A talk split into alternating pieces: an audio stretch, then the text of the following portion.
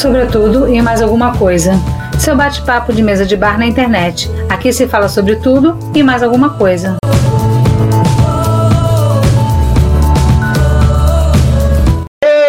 Laroie, pro povo do Rio de Janeiro. Esse aqui é mais um, sobretudo e mais alguma coisa, sobretudo e mais alguma coisa, 30, juntando os debates, juntando as entrevistas, são 30 programas desde junho acho que maio ou junho, depois eu tenho que conferir direito aí, maio ou junho que nós começamos.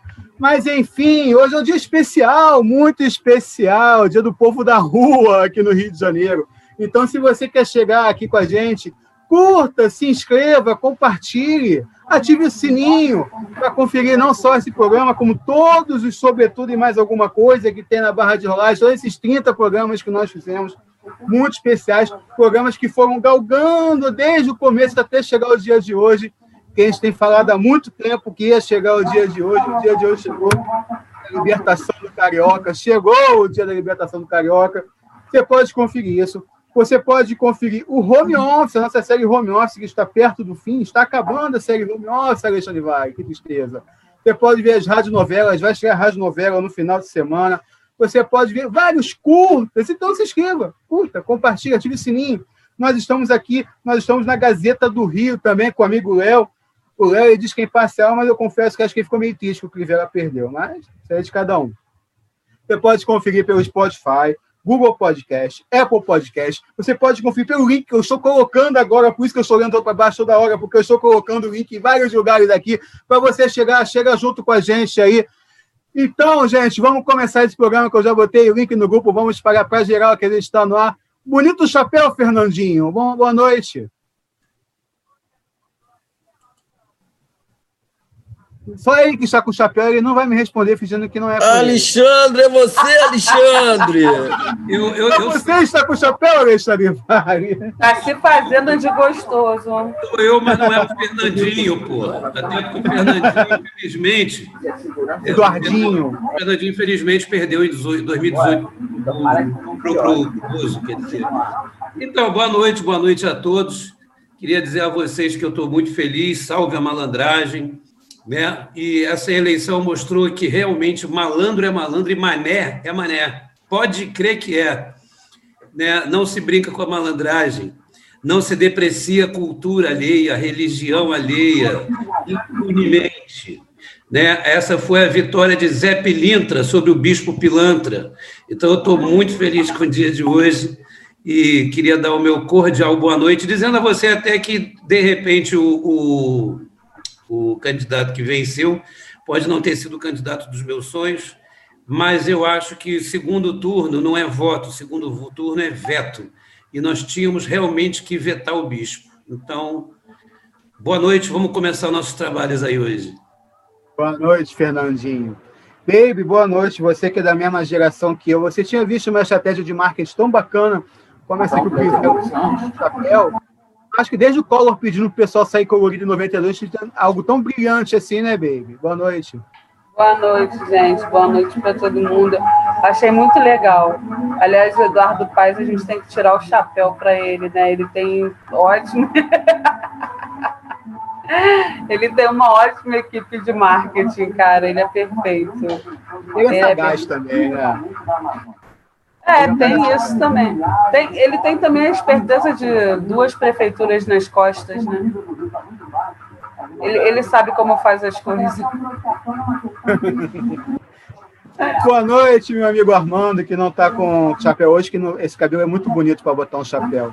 É, Armando, você, você, que é um eleitor acostumado da esquerda, você viu essa eleição do Rico, tipo um Big Brother, a gente votou no paredão para eliminar uma pessoa, o povo está feliz porque votou bastante e eliminou talvez o vilão desse Big Brother Rio de Janeiro, grande vilão?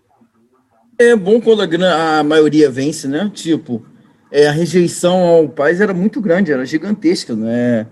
E aí você tem um segundo turno onde a rejeição era tão grande assim, acaba que o Carioca, na verdade, está feliz, né? É, o Carioca voltou, está feliz, porque tiramos o demônio do corpo da prefeitura, né? Não é isso? Não Só tem que exorcizar. o demônio da prefeitura. Exatamente. Exorcizou. Exorcizamos o demônio da prefeitura. Olha, do corpo da prefeitura. Não é assim que eles gostam? Então, é assim que foi. Nenhum de vocês tem fake no grupo Guardiões do Crivella, não, para gente saber o que está acontecendo ali, gente? Poxa, como eu queria. Pois é, então nesse teve, como todo mundo já sabe, a gente está ao vivo, mas todo mundo já sabe que a eleição é, brasileira é muito melhor que a americana, sete meses tinha resultado até de Rio Branco do Acre, todo mundo já sabia seus prefeitos, já sabemos o resultado, acabou que o Carioca foi tão sacaneado, tão esculhambado, tão zoneado no primeiro turno, dizendo que tinham que caçar o nosso título de eleitor, é, acabou que o Rio de Janeiro e Belém é que deram os resultados que deixou todo mundo feliz, Rio de Janeiro que levou a alma do país, que eu vejo o pessoal do restante do país meio macambúzio hoje. Como é que vocês veem essa virada? Já era meio esperado que o Rio de Janeiro fosse acontecer isso. Mas, no, no geral, antes de a gente entrar na particularidade de cada local, como é que vocês veem o Brasil, hoje o Brasil? É, eu acho que o segundo turno, na verdade, foi uma, uma cópia do primeiro turno, né? Foi a tendência do segundo turno, foi a mesma do, do primeiro turno. Nós tivemos algumas capitais, tipo João Pessoa, é, onde nós tínhamos um candidato é, da política, da experi, experi, um experiente político, né, contra um radialista. E eu acho que ficou provado também que o, a gente deixou de apostar num aventureiro, entendeu? Como nós fizemos na eleição passada, né? Eu acho que essa é uma tendência, né? Acabou que as urnas em 2020 retrataram isso, né? Essa, essa tendência de a gente parar de investir num, num aventureiro, num juiz que não tem experiência nenhuma, ou então num, num radialista, ou então num. Sabe? E os Estados Unidos fez a mesma coisa, né? Investiu no Trump, que era um, um cara de TV, e nós corremos o mesmo erro no, em 2018, mas eu acho que agora em 2020 ficou clara essa tendência ao apostar no político político, entendeu? O cara que tem experiência. E o Rio fez a mesma coisa. O Paz acabou que você escolhe entre.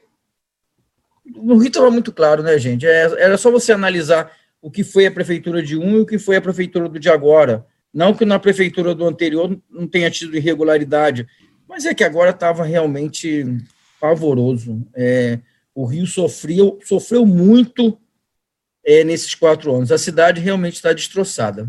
É, eu vou até dizer aqui, vou me adiantar aqui. É, essa semana eu voltei ao centro do Rio, desde março, que eu não, não ia no centro do Rio. E o que é o centro do Rio, né? É o que é o Rio.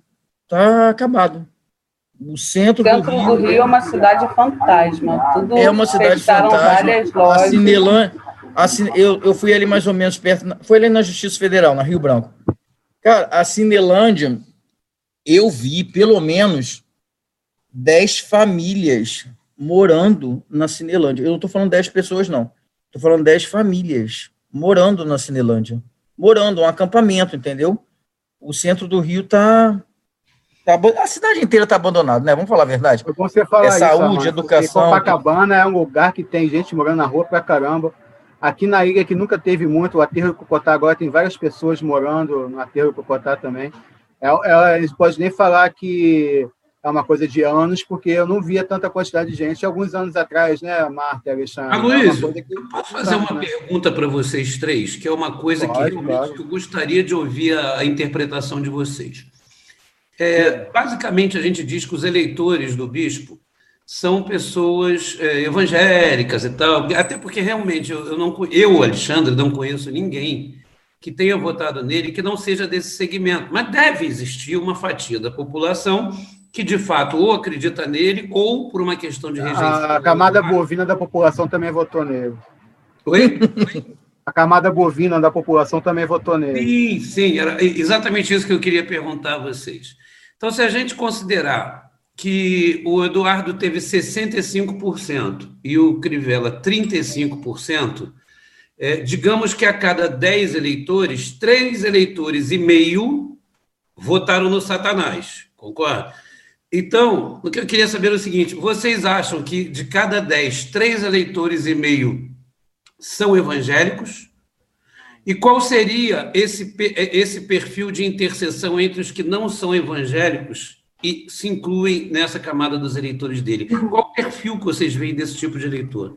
Alexandre, você, Marta, você, sabe, você sabe que é, essa sua pergunta vai muito de encontro com a fala do Armando no último programa.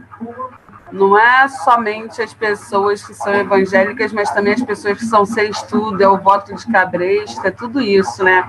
É necessidade financeira também. Então, acho que isso tudo é, tem muito a ver. Acho até que essa parte do, do ser evangélico não, não influiu tanto, não, sabia? Acho que a parte da religião não foi tão intensa, porque eu vejo muita gente que é evangélica, inclusive, que já declarou não votar no Crivella, que já declarou não gostar do que ele está fazendo. Acho que tem a ver mais com, com o que o Armando falou no último programa. Entendi. Armando. É, o engraçado do, no voto do Crivella, aquele voto de cabresto, realmente, que eu, que eu, que eu comentei. É, eu gostei muito do discurso do Paz no, quando ele venceu. É, ele disse que, após a vitória, ele deu uma entrevista dizendo que foi a vitória do, do, do não extremismo, foi a vitória da liberdade de, de expressão, foi a vitória da liberdade religiosa, foi a, liber, foi a vitória da liberdade de culto. Eu acho que é exatamente isso, entendeu? Eu acho que o eleitor do Crivella atualmente, ele está acuado, assim como está acuado todo, todo extremista, ou todo radical, ou todo homofóbico, ou todo racista, entendeu? Eu acho que é essa, e eles estão realmente acuados, a, a verdade é essa, porque foi uma vitória é, esmagadora, é, o Rio deu uma resposta a tudo isso que está acontecendo com a cidade. Eu volto a dizer, o Rio está abandonado, o Rio está destroçado. É, e, ao mesmo tempo, tem uma coisa que precisa ser dita. O Paz tem uma grande oportunidade na mão. Eu não estou defendendo o Paz, não digo que o Paz é maravilhoso, até porque é o menos pior. Dos dois não tem nem comparação. É aquela história que eu falei. É, um não é santo, mas o outro é o demônio. Acabou. É. é isso, é exatamente isso. Agora, o Paz tem uma grande oportunidade na mão, porque a cidade está um caos, a cidade está abandonada. Se ele quiser ganhar visibilidade, se ele quiser ter alguma pretensão política, ele tem a faca e o queijo na mão. Porque, cara, é triste o que aconteceu com o Rio de Janeiro nesses quatro anos. A, a é cidade é agora, perdeu. Né? É, a cidade perdeu culturalmente, a cidade perdeu, so, perdeu socialmente, a cidade perdeu economicamente, a sociedade só perdeu na saúde, na educação. O que ele fizer, e se ele levantar essa cidade novamente, ele tem uma grande chance na mão. Espero realmente, como bom carioca, eu espero que ele aproveite essa chance, porque eu acho que de todos os prefeitos que foram eleitos, ele é o que mais tem. É, não digo chance, mas ele, ele é o que mais tem oportunidade de. Porque está muito ruim. Sabe aquela coisa assim? Quando o negócio está muito, mas muito ruim, qualquer coisa que você faça já é um grande. É isso. O Rio de Janeiro tá. A gente vive na cidade, a gente vê. Gente, eu, eu comentei um dia desse, eu estava aqui comentando aqui com, com a minha mãe, eu falei exatamente isso. Ah, eu moro aqui na, na Tijuca, a Manuel de Abreu ficou um ano e meio com um buraco depois da chuva, porque não vinha, não tinha conserto, não tinha nada. A Avenida Brasil ficou dois anos parado. A obra, a cidade é, realmente é, ficou, a cidade ficou abandonada. BRT está tudo destroçado. É, cadê e o aí, BRT da Brasil, que é obra que está há anos ali? Né? Exato. Né? Cara, é, é muito. E, agora, e eu vou ter que falar uma, uma coisa aqui. Que coisa interessante, meu Deus do céu. O cara vai para o debate, mente, diz que fez isso, que fez aquilo. Gente, pelo amor de Deus, ele não é religioso, ele não é cristão. Como é que um cristão mente? Como é que um cristão chama de viado o outro prefeito lá? O governador? Que cristão é esse? Será que as pessoas não abrem os olhos para enxergarem isso? Não. Será que ninguém enxerga? Será que ninguém enxerga, enxerga que isso não é, isso é um falso profeta? Que cristão é esse que mente, que xinga, que faz tudo que ele fez, gente? Que ele coloca um monte de apadrinhado na Conlurbe, Olha o que ele fez na Conlurbe. Cara, o Crivella acabou com a cidade do Rio de Janeiro. Essa é a verdade. E é por isso que a gente está tão feliz aqui hoje. Você via no Facebook hoje, as pessoas estão felizes. Não porque elegeram paz, mas porque tiraram o demônio da prefeitura. É simples. Dando, dando boa noite aqui a Nancy Takahashi, Isaura Souza. Boa noite oh, aqui. Bom, bom o Alexandre perguntou para mim também, né? Eu acho o seguinte, cara, eu acho que não foi tanto, eu concordo muito com vocês dois. Não foi só a situação do, do voto evangélico. Eu, vai ser para eu que vou no meu programa 30, foi pela primeira vez o nome dele no programa. Os eleitores do presidente Jair Bolsonaro votaram no, no Crivella. O Crivella associou o nome a ele. Então não é apenas o evangélico. É o que aumenta, eu acho, o resultado de hoje. Eu acho o resultado espetacular acontecer hoje, porque não venceu-se apenas o fundamentalismo é, religioso. Né? Não só o fanatismo religioso que a gente venceu. A gente mesmo, a gente, pô, a gente tá vários a programas gente. Nós, que, é a gente. Vamos, vamos botar um imparcial agora também, né? Mas não é só isso que a gente venceu. A gente venceu também uma cultura de ódio, cultura de fake news. Fake news que fizeram o Crivella aumentar 5% de, dos votos na última semana. Ele estava 71 a 29, acabou se, se adequado a 35, aumentou 6 pontos. Quer dizer, é uma coisa poderosa. Quer dizer, o Rio de Janeiro venceu muita coisa contra a gente. Né? É o caso de milícias, é o, Rio de Janeiro, para quem não conhece o Rio de Janeiro, aqui é muito complicado, gente. Aqui a gente conseguia eleger alguém progressista, alguém de esquerda, alguém mesmo de centro, derrotar um, um cara da Universal, derrotar um cara ligado à milícia, que não estou dizendo que eu, que era miliciano, estou dando um exemplo. Derrotar esse tipo de gente é, uma, é feito maior do que qualquer outra cidade, porque o Rio de Janeiro é uma Cali, é uma Bogotá, é uma Medellín dos anos 80 e 90 hoje. É, a gente que não a gente tem, às vezes, pudor de assumir isso, mas a gente é uma cidade, como a gente falava da, Colômbia, cidade colombiana dos anos 80, 90, de Pablo Escobar. Então, a gente conseguir um resultado desse, eu, acho fenomenal. E não é porque os quatro são ligados à escola de samba, não. Porque, pra, eu vou ser sincero, cara, para mim, a escola de samba é a menor das situações. Eu acho que a escola de samba tem que aprender a andar sozinha. É muito dinheiro movimentado para ficar dependendo de mamãe, de babá. eu acho que está na hora de andar sozinha, mas é o todo. É como eu estava debatendo com um amigo Bolsonaro, que é amigo do Armando também ontem, que é cunhado da Luciana, o Márcio, eu mando um abraço para ele. O que eles falam, não tem que dar o Márcio está mudando. O tá Márcio está mudando. Eu ele tive tá no... ele ontem, não está não. É, tá ele não. tem umas teorias, mas ele já, já começa a apontar algumas besteiras. Não, é o pessoal fala na realidade. Ele, falou, ele mesmo falou, é bom usar o exemplo dele, porque a gente está com uma audiência agora, para colocar aqui não é ah, que a Globo tem que bancar a escola de samba. Não é assim, então a Globo tem que bancar o Campeonato Brasileiro todo que ela transmite, não é isso.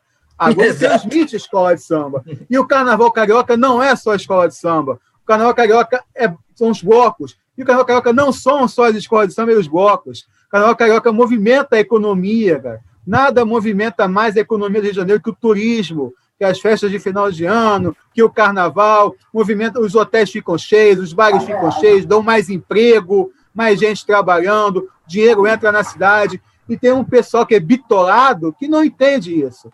Então, isso tudo foi derrotado hoje, e é uma coisa muito difícil de ser derrotado, e a gente conseguiu derrotar hoje, né, Baby? Você está fazendo assim, você quer falar alguma coisa? Tira o mute. Tira o mute. Tira o mute. Carnaval Carioca também é Intendente Magalhães, né, cara? Que movimenta muito não só a economia, como a cultura, né? Porque o verdadeiro carnaval tá parado lá. Deixa eu falar, deixa eu falar uma coisa aqui. É, o que as pessoas precisam entender é que o Rio de Janeiro é turismo. Acabou. É isso que as pessoas precisam entender. Então, se você coloca um prefeito que é contra o carnaval, você acaba não com o carnaval, você acaba com o Rio de Janeiro. O que as pessoas precisam entender, e isso é muito importante, é que não é o carnaval, é a cultura. O Rio de Janeiro sobrevive da imagem do carnaval, sobrevive da imagem da cultura. O então, do teatro, do cinema. O Réveillon do teatro, exatamente. Teatro. Então não tem como você ter um prefeito, e eu tenho que falar isso aqui muito sério, não tem como você ter um prefeito que não vai dar a chave da cidade para o rei Momo. Acabou. Independente da religião dele. O Rio de Janeiro é cultura. O Rio de Janeiro é isso. Ou você vai apostar na economia do Rio de Janeiro, ou você não vai ser prefeito do Rio de Janeiro. Como que você pode conceber que um, uma pessoa que administra a cidade não aceite o carnaval, não goste da cultura? O Rio é uma cidade é, é cultural. O Rio é turismo. Acabou. o Rio pode sobreviver só do turismo.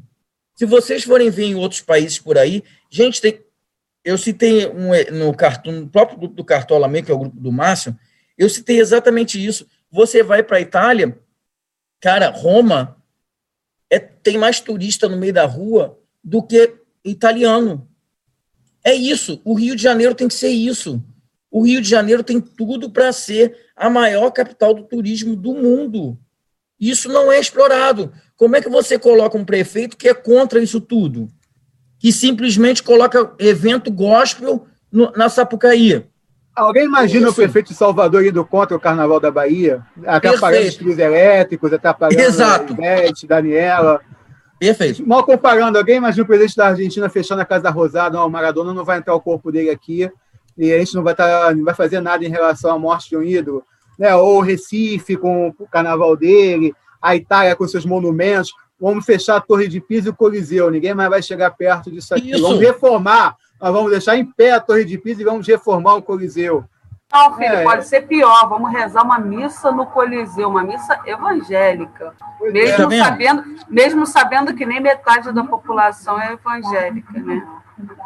Não dá. Alexandre é eu vou te botar no circuito aqui, que é o seguinte: eu vou perguntar primeiro para o Alexandre e depois para vocês.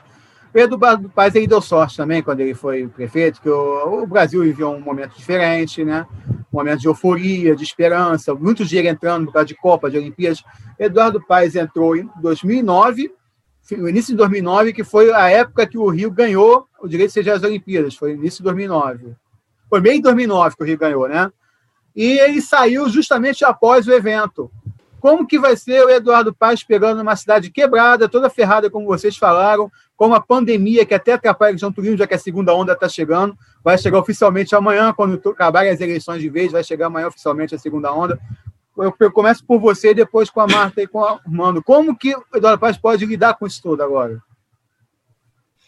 É, eu acho que essa dificuldade é fato, né? não há o que se discutir, mas essa dificuldade ela estaria colocada aí para qualquer outro que assumisse a prefeitura.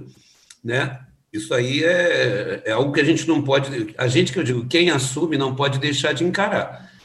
Né? Agora, o bispo, a gente já sabe que exatamente por ter sido o causador dessa falência da cidade, o causador da falência do sistema de saúde, o causador da falência da cultura, porque nunca deu valor a essas coisas, ele não seria a solução. Né? Então, eu acho que diante do segundo turno, o Eduardo ele tem uma equipe competente. Não é só a comunicação e o marketing dele que são bons. Né? Ele, tem, ele já se revelou um bom gestor, né? Tem falhas como qualquer outro, mas já se revelou um bom gestor.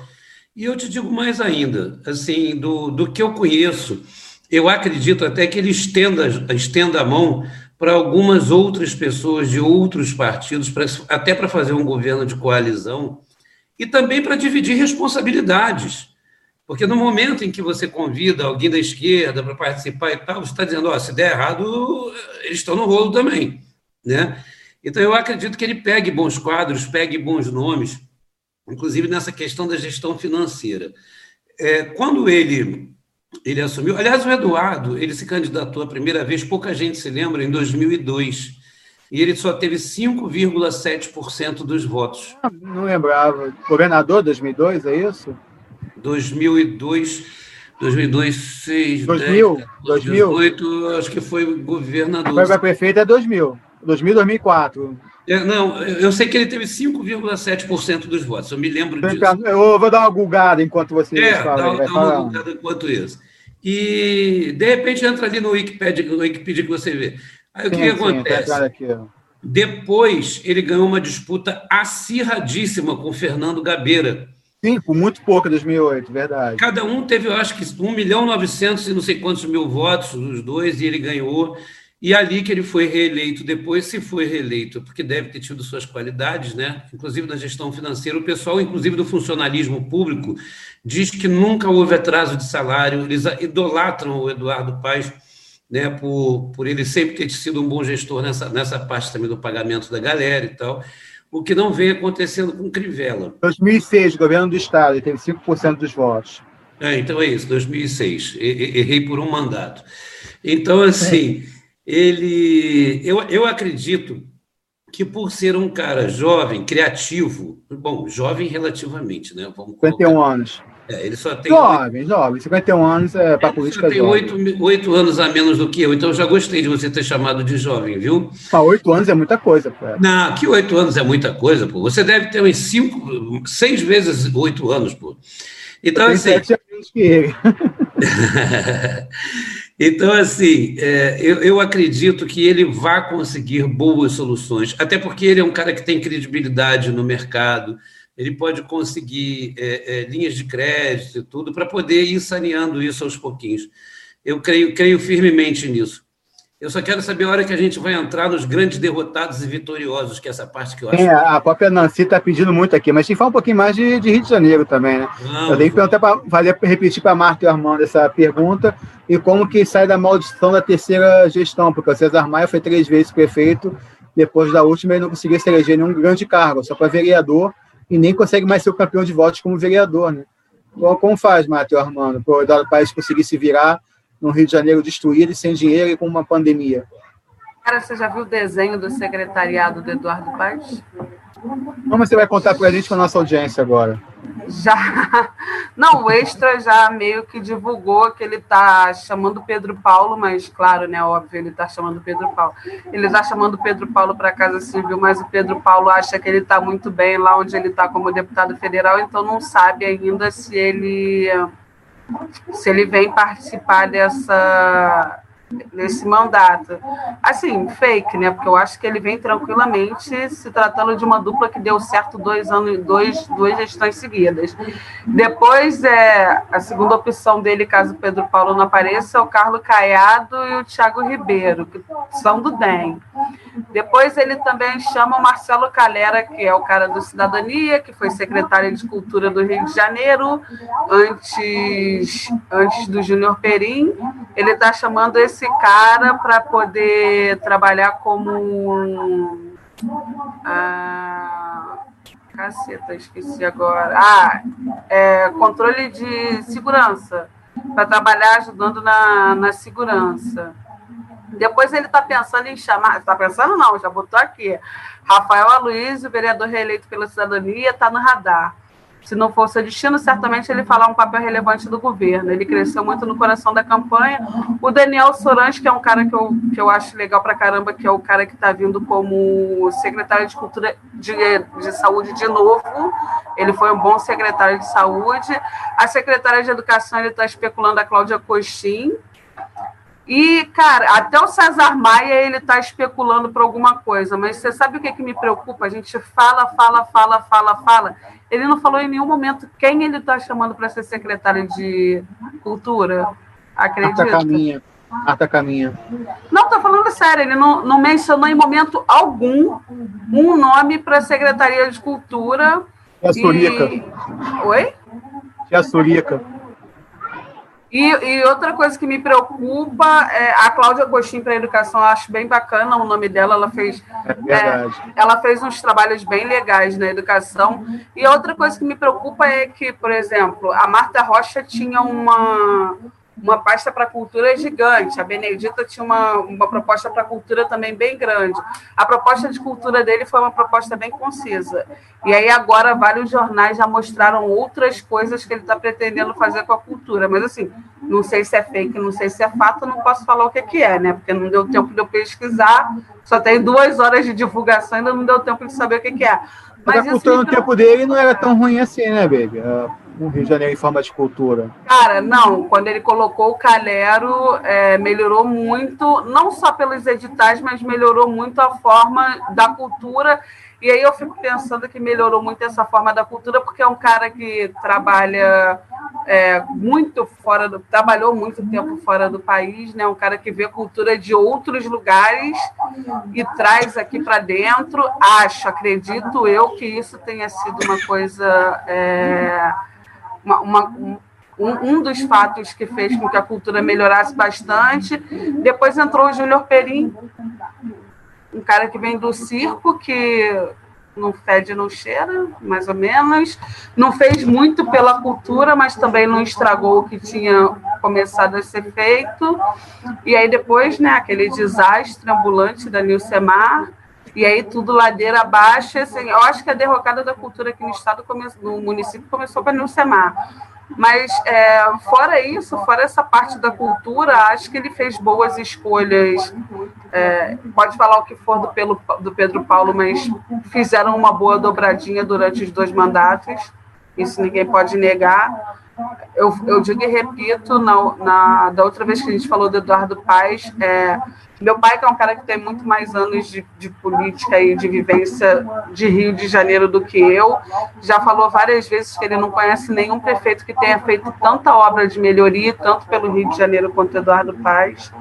Então, assim, acho que é uma boa escolha e acho que mesmo com déficit, mesmo com tudo, acho que ele vai conseguir se virar, porque ele é um cara que se preparou para isso.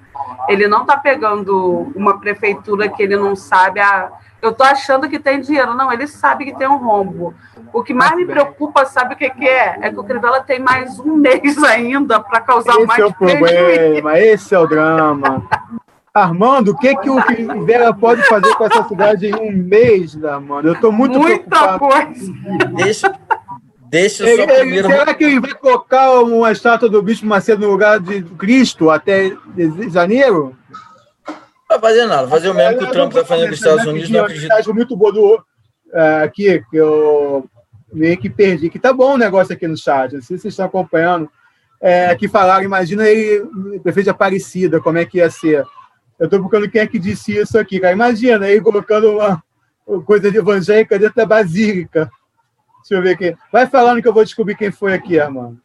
Já que o programa é ao vivo, eu vou acabar colocando aqui o meu laptop porque eu estou sem bateria. Pronto, resolvi o problema. Deixa eu falar agora uma coisa aqui, respondendo a pergunta que você falou, o que você espera do Paz. É, eu não sei se vocês receberam, eu recebi um meme é, nessa tarde, que era Tia Suru. Tia Foi Osmar Surica. Cordeiro, desculpa, Osmar Cordeiro que falou.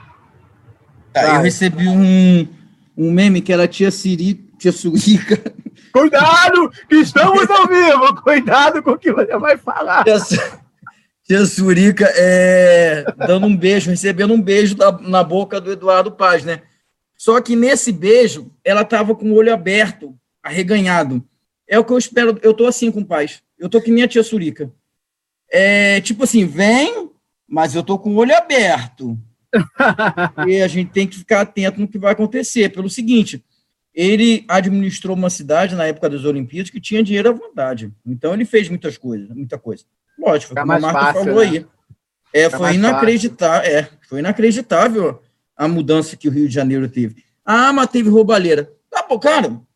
Tá, Tá teve roubalheira. ele não tá preso, ele não tá preso, né? É, é, além de tudo, ele não tá preso. Aquela coisa que o bicho Pois é, falava. no- é, tem aquilo. Aquela- Às vezes a pessoa é presa e também tem aquela coisa política. Ele nem preso foi. Todo mundo em volta dele foi preso e ele não foi. Então, peraí, Não, vamos devagar, E foi, né? a Luiz, foi aquilo que o bicho falava assim: ah, mas ele vai ser preso. Gente, vamos botar a mão na cabeça. Se ele não foi preso quando ele não tinha imunidade, não vai ser agora entrando na prefeitura que ele vai ser preso. Né? É, vamos com calma, né? Vamos com calma. Então, é, cara, então esse discurso do então esse discurso do bispo, ah, não votem nele porque ele vai ser preso. Não, ele ficou quatro anos sem ser preso. Ele podia responder um processo sem foi fácil imunidade ser nenhuma. preso, né, irmão? Foi muito fácil prender ele esses anos todos. Sim, não vai ser agora que mídia, tava mais É, exato. fragilizado. Sim, exatamente. Então, esse discurso não dá, né? Agora, eu estou muito atento, porque ele teve muito dinheiro, e foi aquilo que eu falei no, anteriormente. Ele tem uma chance extraordinária na mão. Ele vai pegar uma cidade destroçada, e se ele quiser realmente alguma pretensão política, é a melhor oportunidade de qualquer pessoa eleita, a melhor oportunidade é o Rio de Janeiro, porque o Rio de Janeiro está do jeito que está. Então, se ele quiser alguma coisa, esperança eu tenho, lógico que eu tenho esperança. Mas aquela coisa, estou esperando uma cor aberta, entendeu? Porque a gente tem que ficar atento a tudo. E se fizer merda, a gente vai reclamar também. Agora, o que não podia é deixar essa porcaria desse demônio aí, porque o Crivella, pelo amor de Deus, gente, isso aí é o capeta. É, desculpa, mas um cara que mente, que xinga, que faz o que faz, que fez o que fez no hospital, que fez aquela sacanagem toda, que falou mal de um. Que, que cristão é esse, gente? Eu, hein? Eu conheço muito bandido que é Ó. mu- muito melhor do que o Crivella. E tudo isso, e tudo isso em nome de Deus, hein? Isso, exato. Então, é muito importante a gente ter vencido isso tudo, entendeu? Isso é importante, é importante parar com essa coisa de Ah, é de Deus, não faz nada. É de Deus, não faz nada, gente. O cara xingou. Tá lá o vídeo. O cara mentia todo que é direito. O cara dizia que morava numa cidade privilegiada. Cidade maravilhosa. Um paraíso, uma cidade maravilhosa. Cara, não tinha hospital, não tinha educação, não tinha. A rua toda cheia de buraco aqui onde eu moro. Pelo amor de Deus. Crivella acabou com a cidade. Então era lógico que ele tinha que ser, tinha que ser expulso da prefeitura. E graças a Deus foi. Filho, a cidade dele é a Barra da Tijuca. Exato. É um mundo. Quando a pandemia chegou, ele estava gerenciando a cidade de onde? Lá da Cidade das Artes, Barra da Tijuca. O mundo é, dele é isso, é lá. Isso que a Marta falou é muito importante. Vamos fazer um. um vamos falar uma parte boa do Paz. O pai sempre esteve à frente de todas as desgraças que aconteciam, meteorológica. Ele sempre estava do lado. É, ele pode ser uma merda, mas uma coisa não pode dizer, não pode, a gente não pode deixar de dizer, ele gosta da cidade. Ele gosta da cidade. Ele respeita, ele encarna o carioca da melhor forma possível. Então, vamos acreditar nele. Se Deus quiser, vai dar certo. É, tem, tem uns caras que, tipo assim, ele, o Freixo, Tarcísio Mota, devem ser ótimas companhias no bar. um bar falando besteira, sem câmera perto, sem gravador perto, que ser ótimas companhias. Tipo um Alexandre Vale, que eu acho que é muito carioca o Alexandre Vale. É tipo um cara de Bonachão, falar, deve, deve ser ótimas companhias. Tem uma coisa cara, que talvez. Uma ah, parte, fala. vou te falar que aqui na redondeza eu não conheço ninguém que fala mal do Tarcísio. Ninguém. é, é impressionante. Tarcísio é uma maravilha. Gosto muito do Tarcísio. Até uma outra questão que é, que é abordar com vocês, porque Eduardo Paz, para mim, é o candidato natural ao governo do Estado. Aqui não é igual São Paulo, que as pessoas assumem um ano depois largam para pegar outro cargo. É, ele já falou também que não iria. Ficou meio que aberto o governo do Estado sem Eduardo Paz concorrendo, né? Pode ser a chance do Tarcísio, por exemplo?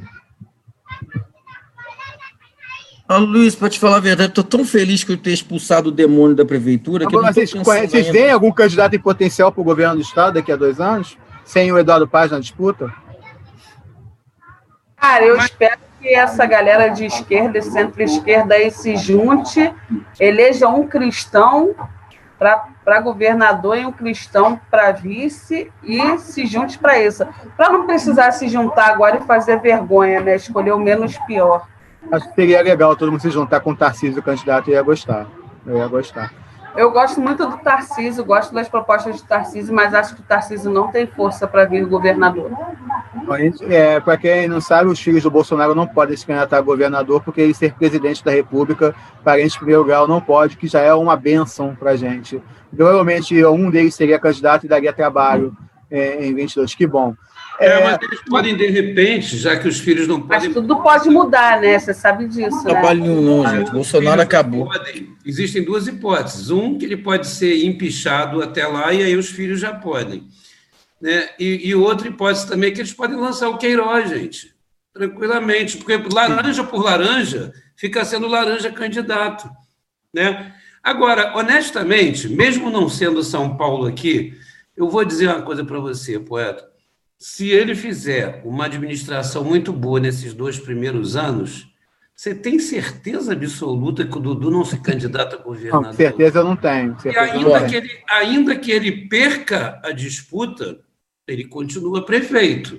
Ele só se licencia não, e pode Não, voltar. tem que renunciar, tem que renunciar, tem que renunciar senador que, que pode concorrer. Como é que a legislação é, senador que pode, senador pode concorrer como o Romário concorreu e voltou. Ah, deputado. é verdade, é ah, verdade. deputado pode concorrer a prefeito e voltar depois perdeu. Pedro Paulo aconteceu isso. Agora, eu, vou, eu vou dizer uma coisa para você. O, o Tarcísio também seria um cara que eu votaria. Amarradão, sou filiado no PT, mas votaria e acho que o PT podia até apoiá-lo, né? Cair dentro e tudo. Eu só, eu só penso assim acho que o Rio de Janeiro ainda não está preparado para ter um bom governador.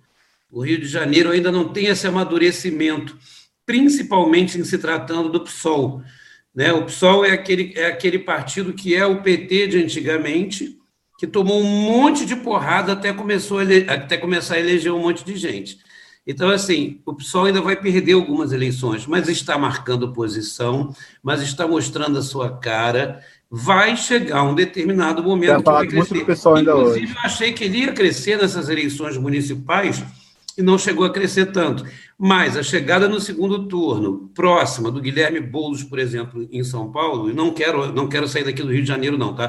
Mas eu quero dizer que isso foi significativo e isso é um sinalizador para o futuro, em relação ao PSOL como um todo, não só em São Paulo. Mas eu ainda acho, porque na política tudo muda, mas eu ainda acho que 2022 ainda é um pouco precoce para a gente falar de uma eleição do Tarcísio, que também acha um cara super gente boa. Fizeram um monte de palhaçada, de meme, porque ele estava fantasiado de mulher num bloco que das bom que estavam. Gente, isso é a coisa mais normal do carioca. É carioca, você é carioca. Porra, eu, eu não desfilei de baiana, cacete, pela, pela de. Você é carioca, porra. Isso aí tinha que ser um orgulho, pô. Eu desfilei de baiana pela, pela Mocidade Unida do Santa Marta, quando eu era vice-presidente. Quando eu vi que estavam faltando baianas e cada baiana a gente perdia um décimo, eu peguei uma das fantasias de baiana, dei para minha namorada na época botar, demos 50 reais para cada cracuda que estava lá, não sei o que, botar, para poder preencher, para a escola não perder ponto. O carioca é isso, gente. O carioca, ele é irreverente, ele é brincalhão e ele é prático também nesse aspecto, né? Então, assim, quer dizer que o cara desfila é, num bloco das piranhas e dizem, olha como ele não é sério. Muito ao contrário, o Tarcísio é um cara que leva muito a sério a forma carioca de ser. Ah, não, você está zoando o Armando aqui no chat. Tá falando ela aqui. Ama teu otimi... Ela ama seu otimismo que ela tá falando aqui. Ah, sim, eu sou otimista. Eu falo isso, Nancy. Eu falo isso há seis Mas meses. carioca, vou pegar uma cerveja e já volto. Peraí. Eu acho que o Tarcísio tinha que colocar aquela foto dele na, na urna para quando a gente concorrer. Quando eles votassem o Tarcísio, aparecer aquela foto de mulher. Enquanto o Alexandre não vem aqui, eu vou dizer o seguinte: é, eu, vocês provavelmente vão ser contrários ao que eu vou falar agora, mas eu não acho ruim o Eduardo Paz citar o Bolsonaro no discurso e fala que vai tentar uma aproximação, porque agora ele é o prefeito da cidade. Ele não pode entrar em guerra com o presidente, o Armando acha que ele vai ser empichado, mas ele ainda é o presidente. Eu acho que não pode entrar em guerra. Se a gente for ver pelo passado, o Brizola apoiou o Collor na reta final do Collor. O Lula fez acordo com o Sarney, com o Calheiros, para poder governar. Vocês acham que o errado é Eduardo Paes chegar e falar que vai tentar conversar com o Bolsonaro, que vai tentar ser, não ser íntimo, mas tentar uma parceria para a cidade? Vocês acham isso errado? Cara, isso é obrigação dele como governante, né? Buscar o melhor para a é. cidade. Mas eu quero ver qual é o tipo de aproximação, né? É, isso aí. É, porque não tem como você chegar e falar que é contra tudo que o presidente que vai liberar verbas, que vai liberar as coisas para Gente, mas uma coisa, uma coisa é você dialogar. Né? Ele, como prefeito, ele tem que dialogar com o governador, ele tem que dialogar com o presidente da República, ele não pode ser sectário. Mas, por outro lado, outra coisa é o alinhamento político. Então, ele tem que saber trabalhar em cima dessa linha muito tênue, né? de uma forma com que ele não seja o baba-ovo, que não fique Eduardo Paes está para Jair Bolsonaro, como Jair Bolsonaro estava para Trump. Né? Então, não tem que ter esse alinhamento. Não. Não, não, eu digo assim, não tem que ter ninguém, ninguém é igual, ninguém é igual ao que faz com o Trump. Então, não tem. Nem a mulher do Trump ama tanto o Trump quanto o Jair. Alinhamento automático, político, é, baba-ovice profissional. Agora, acho sim que ele tem que dialogar. Isso é uma questão de responsabilidade né? política. Vamos entrar num assunto que eu acho que a Nancy estava querendo que a gente falasse também, que é o seguinte, cara. São Paulo são Paulo elegeu mais uma vez o Covas lá, o Boulos teve 40% dos votos, mas não foi eleito. A gente comentou aqui duas semanas atrás, provavelmente isso ia acontecer, né? mesmo com toda a esperança, toda a onda pissolista ali. O, o pessoal, não chegou a hora ainda do pessoal pegar uma cidade como São Paulo, né? uma cidade tão conservadora, que elege PSDB desde o tempo dos bandeirantes. Né, gente? O que vocês acham? Marta está no mudo, se for falar alguma coisa. Não, o que vocês acharam da eleição de São Paulo? Eu achei, olha, São Paulo é uma cidade sui generis. São Paulo, se por um lado já elegeu Luiz Erundina, já elegeu Jânio Quadros. São Paulo, que já elegeu Marta Suplicy, a, a, dos bons tempos, eu não me refiro a essa senhora de agora. A, a, já elegeu a Marta Suplicy, mas também já elegeu Paulo Maluf.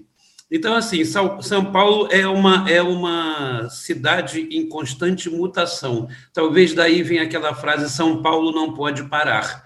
Não pode parar de ser contraditório, não pode parar de ser Aliás, eu acho que o direito de se, de se contradizer deveria estar na, na, Declaração dos Direitos Humanos, porque o ser humano sempre se contradiz e isso se reflete nas votações, como, por exemplo, de São Paulo. Né? No Rio de Janeiro já teve um Leonel Brizola e já teve um Witzel. Né? Então, assim, eu acho que a política é muito cíclica. Por isso que quando dizem o PT nunca mais elege um presidente da gente, calma, calma, que não é assim. As coisas mudam, a política. Aí eu começo a falar aquela história do Ulisses Guimarães das nuvens, aí tu fala que eu me repito. Mas isso é a coisa mais, mais séria, séria e mais certa que existe. Então, assim, será que hoje São Paulo não está preparado para eleger alguém progressista? Já elegeu. Já elegeu a Marta Suplicy dos bons tempos, já elegeu, já elegeu Luiz Erundina, né? É, e pode voltar um dia a eleger. A dúvida é se daqui a dois anos, por exemplo, poderá eleger. Mas se a gente parar para pensar que um, Guilherme Boulos, no segundo turno, no início da campanha, era totalmente improvável. Ninguém imaginava que um candidato do Sol chegasse aonde ele chegou. E muito menos diminuindo a diferença que se você de repente tem mais uma semana de campanha, ele poderia ter virado.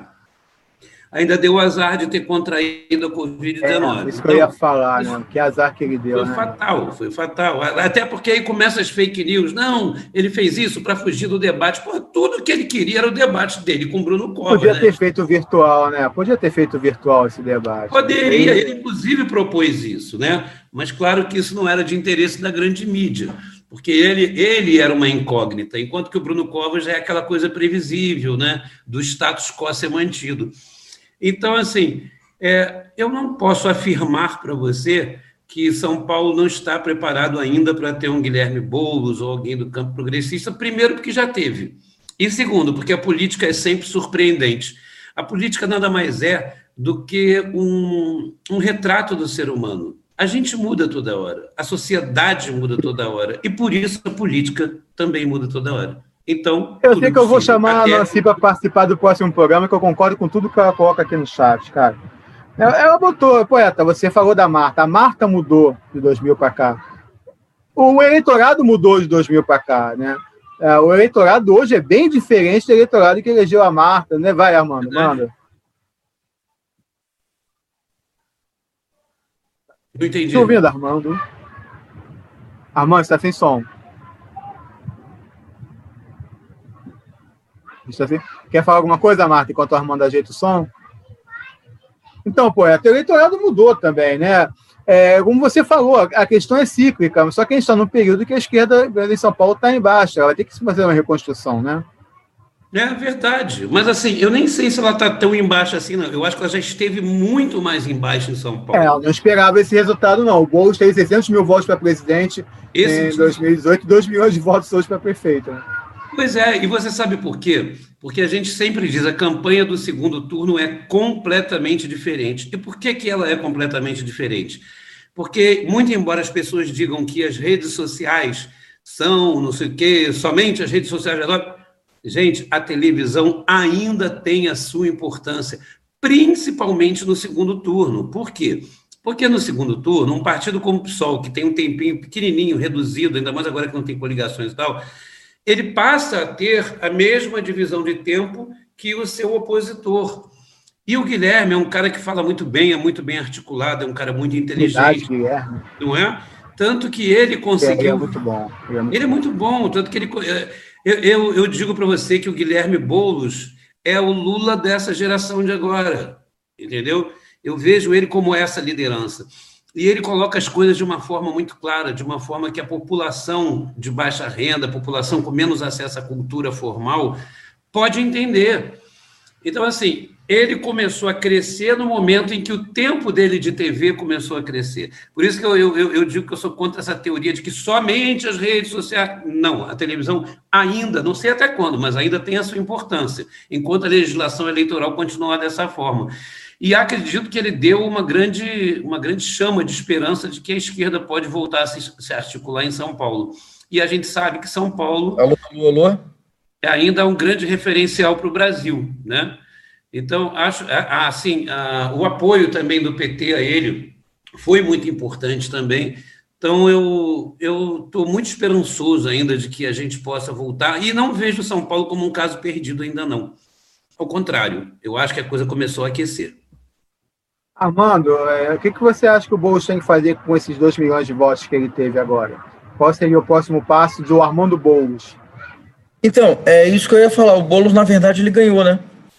Só não avisaram isso ao, ao Covas, ao Bruno Covas.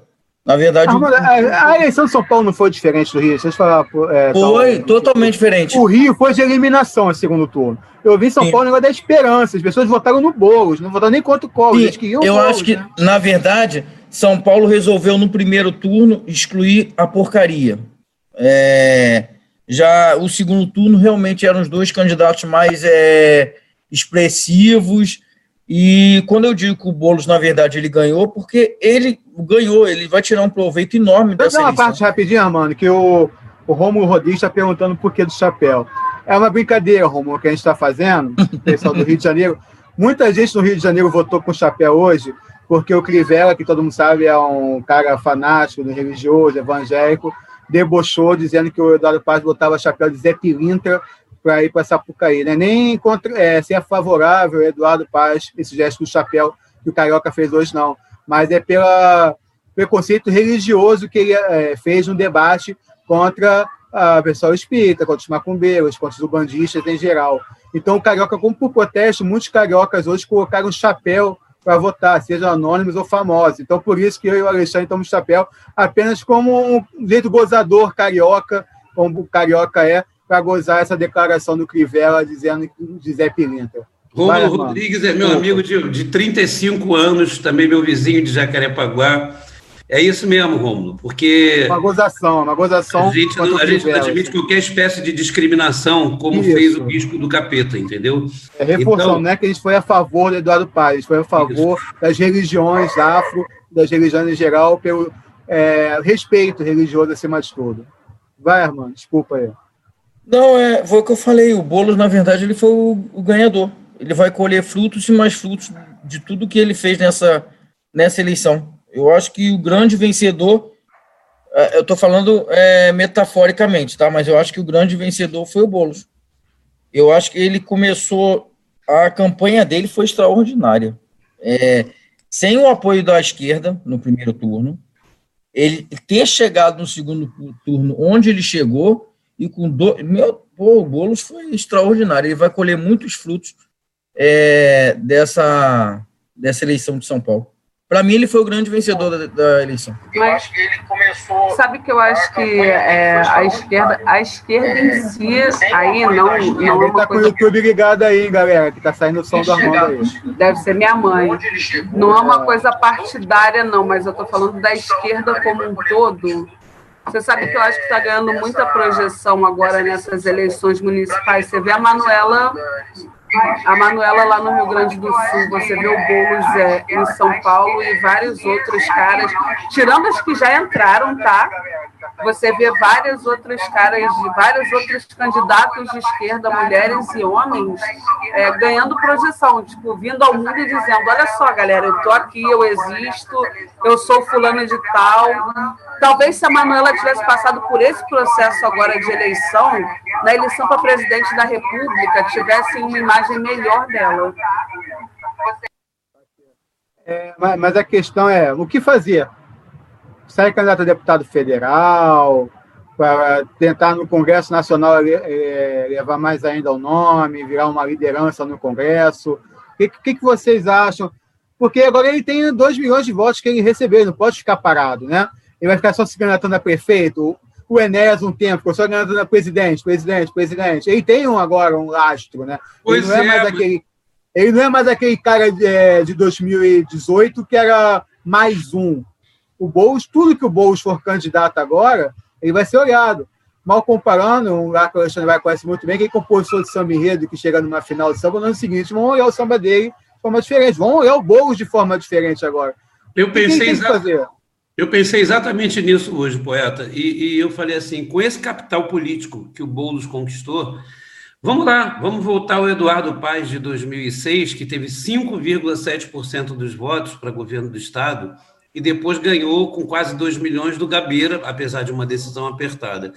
O Boulos, ele se lançou politicamente como presidente da República, hoje veio a presidente de São Paulo, quase beliscou, chegou ali pertinho, só que é, eu, se sou o Boulos, na próxima eleição daqui a dois anos, não me candidato a um cargo majoritário, porque se eu não ganhei a prefeito ainda, eu não venho a governador.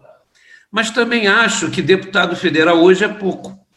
Eu me candidataria, me candidataria sim a senador, que tem duas vagas.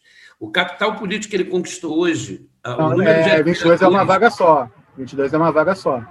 Só tem uma. Duas, duas vagas foram 18. Ainda duas assim, vagas foram 18. Não, mas aí diminui metade. Pois é, mas você veja, como é um cargo majoritário, né? não, é um, não, não é um cargo proporcional.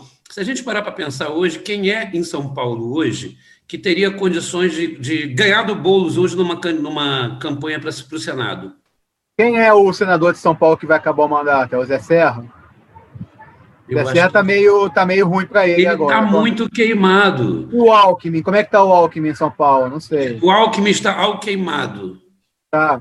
Suplicy seria candidato pelo PT ao Senado? Já tentou na última, né?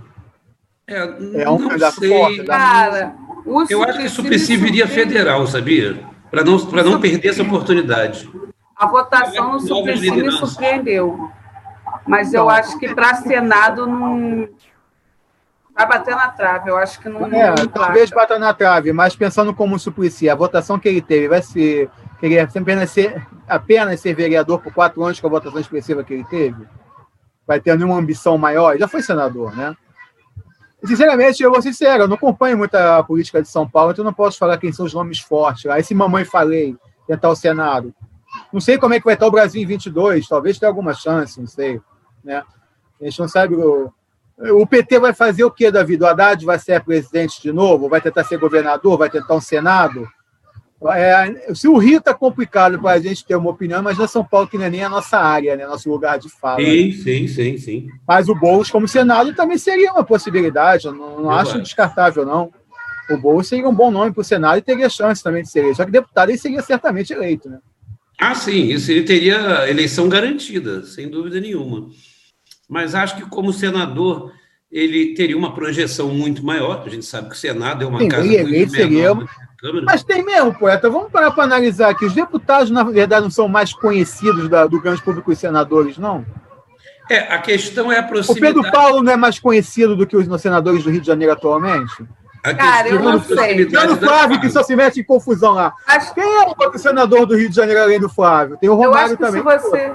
Acho que se você parar na rua e perguntar quem são os senadores do Rio, quem são os deputados federais, de 10 pessoas, uma vai te responder. Olha, Mas tirando, é mais fácil você lembrar do deputado Romário, que do senador, sabia? Tirando o Flávio Romário, nós tínhamos aquele que morreu agora há pouco, né? Parou de Oliveira, que é a Rose de Oliveira, não era? Que falou que era só uma gripezinha e. Sabe quem é? é Marta está no mute, Marta. Pois é, que eu estou falando é o seguinte: o grande público, talvez, ele lembre mais do deputado. O Marcelo Freixo é mais conhecido que qualquer senador, hoje, tirando o Flávio, que está cheio de escândalo, por isso que ele é conhecido. A gente não tem ouvido falar muito do Romário, que o Romário vem fazendo como senador. Mas o Freixo a gente ouve toda hora que o Freixo no noticiário, o Freixo na grande mídia. Mas aí eu acho que o problema não é pelo cargo, se é deputado ou senador. Eu acho que é um problema da comunicação do político. Se ele tem. O Boulos é bom. E ele é muito bom. O Boulos é que teve o maior. Número... muito senador como aquele cara velhinho, lá, aqueles velhinhos reunidos no Senado. Olha, o Boulos o Boulos é quem tem de todos os políticos do Brasil hoje o maior engajamento em rede social. Porque ele tipo, tá... rapidinho, quem é o presidente da Câmara dos Deputados? Todo mundo sabe. Da Câmara. Quem é mais conhecido hoje do grande público? O presidente da Câmara dos Deputados ou do Senado? É o Maia Safado. Acho que os dois, pô. Acho que os dois. Não, o Rodrigo Maia é mais conhecido que a Columbre. Cara, mas eu não sei, porque os bolsomínios falam tão mal dos dois, porque eles próprios acabam deixando os Sim, dois. Mas quando fala mal, projeta também, não é só falar bem, não. Falando mal, você está falando o nome da pessoa. E, e, e, produz mais engajamento também em rede social. Pois é, é bom isso. quando fala mal também. Isso, que for... Eu não estou indo contra o que você falou, não, poeta. Eu acho que seria um bom para o Senado ele. Seria uma prova de força ele ser eleito ao Senado. Tudo isso eu acho. Eu só acho que a questão de ser deputado não é tão abaixo hoje quanto ser senador, que depende muito da pessoa, ah, o Armando falou. Depende muito da pessoa. O Freixo se projeta muito como deputado, mais do que o, o suplente do Haroldo de Oliveira, que eu nem sei quem é, como senador. Mais do que o Cláudio Castro, que é o governador do Rio de Janeiro. Hoje muita gente não sabe quem é o governador do Rio de Janeiro. Cláudio Castro. Mas uhum. todo mundo conhece Marcelo Freixo, é isso que eu estou falando. Depende muito Sim. da pessoa. Então, qualquer cargo que ele se eleger, deputado ou senador, eu acho que ele vai ficar bem. Isso aí, que é mais fácil ele se eleger deputado que se eleger senador, é apenas isso. Mas eu concordo contigo. Entendi. Vocês que estão quietinhos aí, o que, vocês fariam no lugar do, do bolo? Fariam um bolo? O que, vocês fariam? Cara, é que olha só. Receita de bolos? Não, então... o José fazer bolo na Ana Maria? É, eu tô, eu tô quieto aqui no meu canto pelo seguinte, é, eu confesso que eu não consigo ter uma opinião sobre isso. É, eu acho que vocês fazem muito. Vocês não, todo mundo, na verdade. É que eu é que sou o corpo estranho mesmo, eu que sou o, o que faço a coisa diferente, entendeu? Eu, eu confesso isso. Em todos os grupos eu faço isso. Todo mundo começa a falar assim: ah, para presidente que aconteceu não sei o quê. Cara, eu não faço projeção nenhuma presidente. É, você vai previsão, eu... mas você faz que o Bolsonaro vai cair. Não, eu faço projeção. Que... Falando Sim, não, mas eu, tô, eu faço projeção que, que o Bolsonaro vai cair, isso com certeza. O que eu não faço projeção é de quem vai ser o presidente. Porque eu acho que em dois anos acontece tanta coisa, mas tanta coisa, eu consigo trabalhar com o que eu estou vendo agora, entendeu? Um cenário que eu estou vendo agora. Eu estou vendo a economia muito ruim e o presidente cai.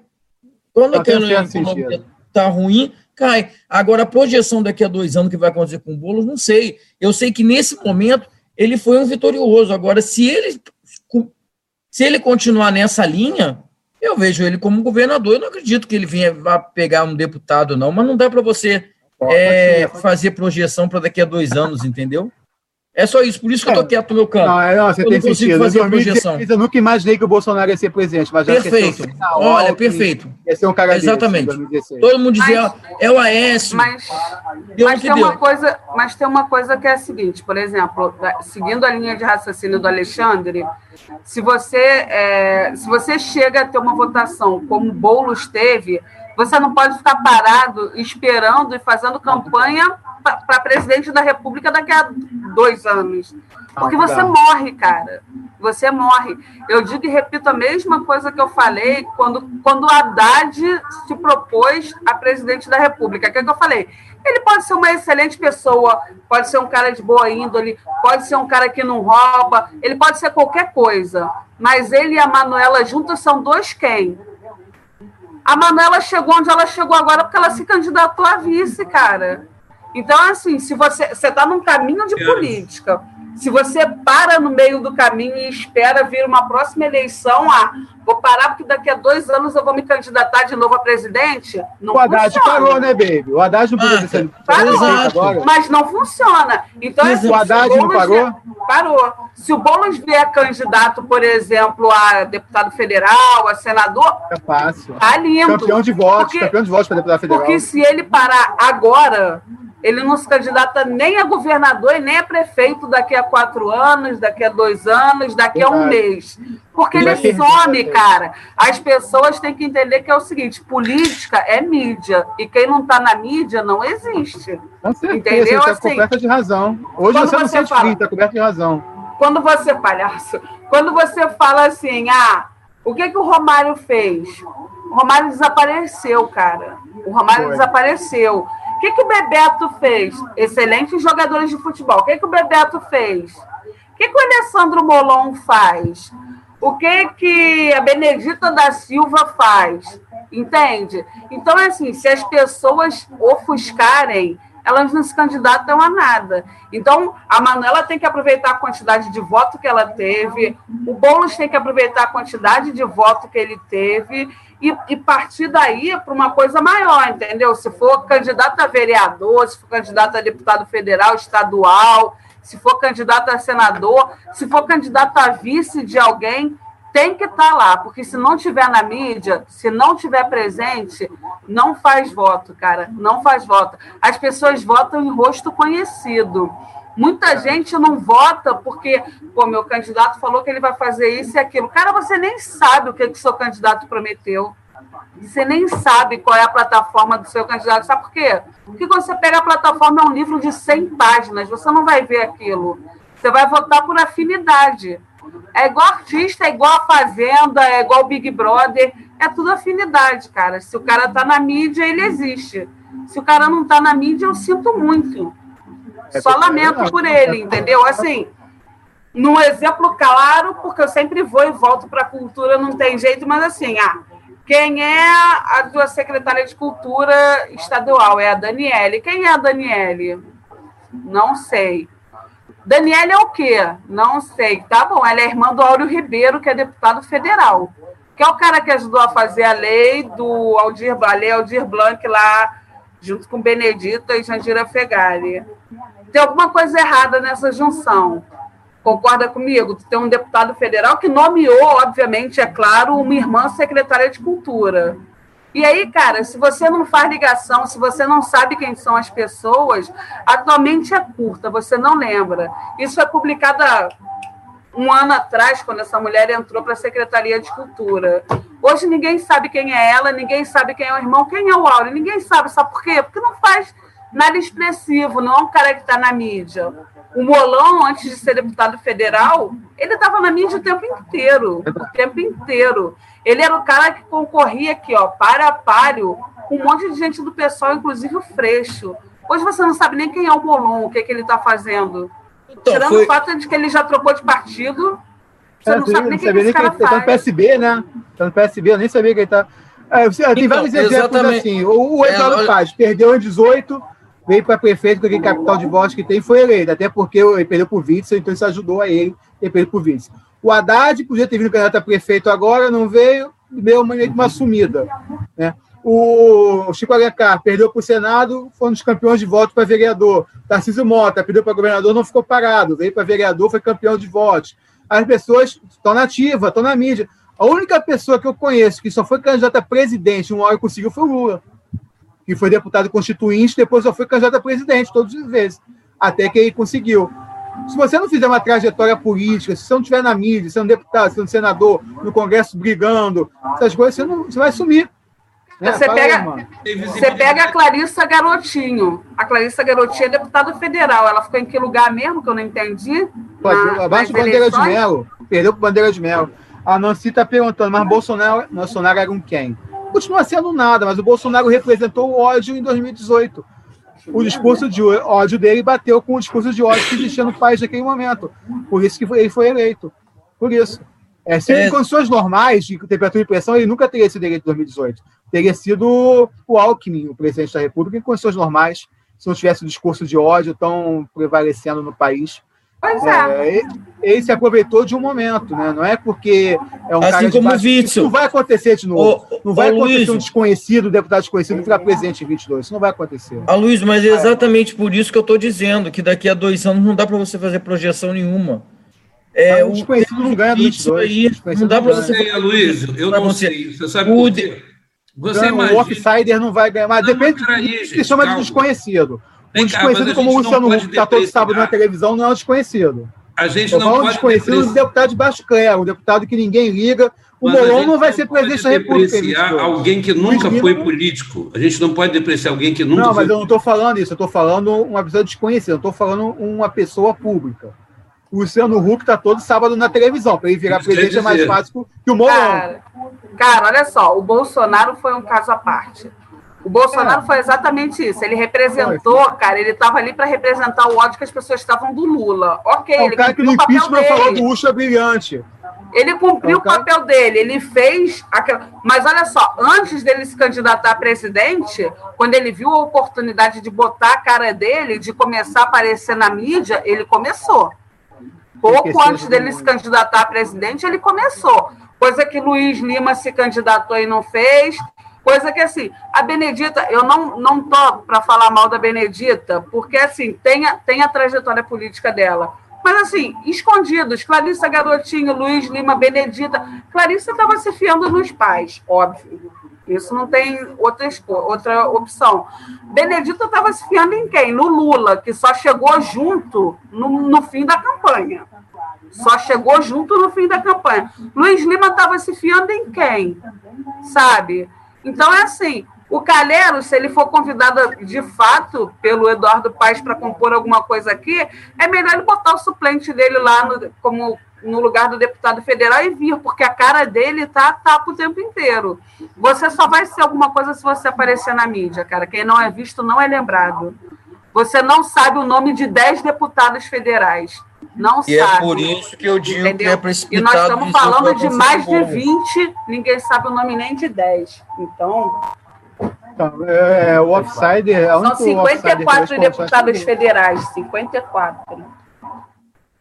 Vamos, vamos, vocês têm noção das pessoas eleitas hoje? Eu fiz a listinha aqui de alguns eleitos para vocês comentarem.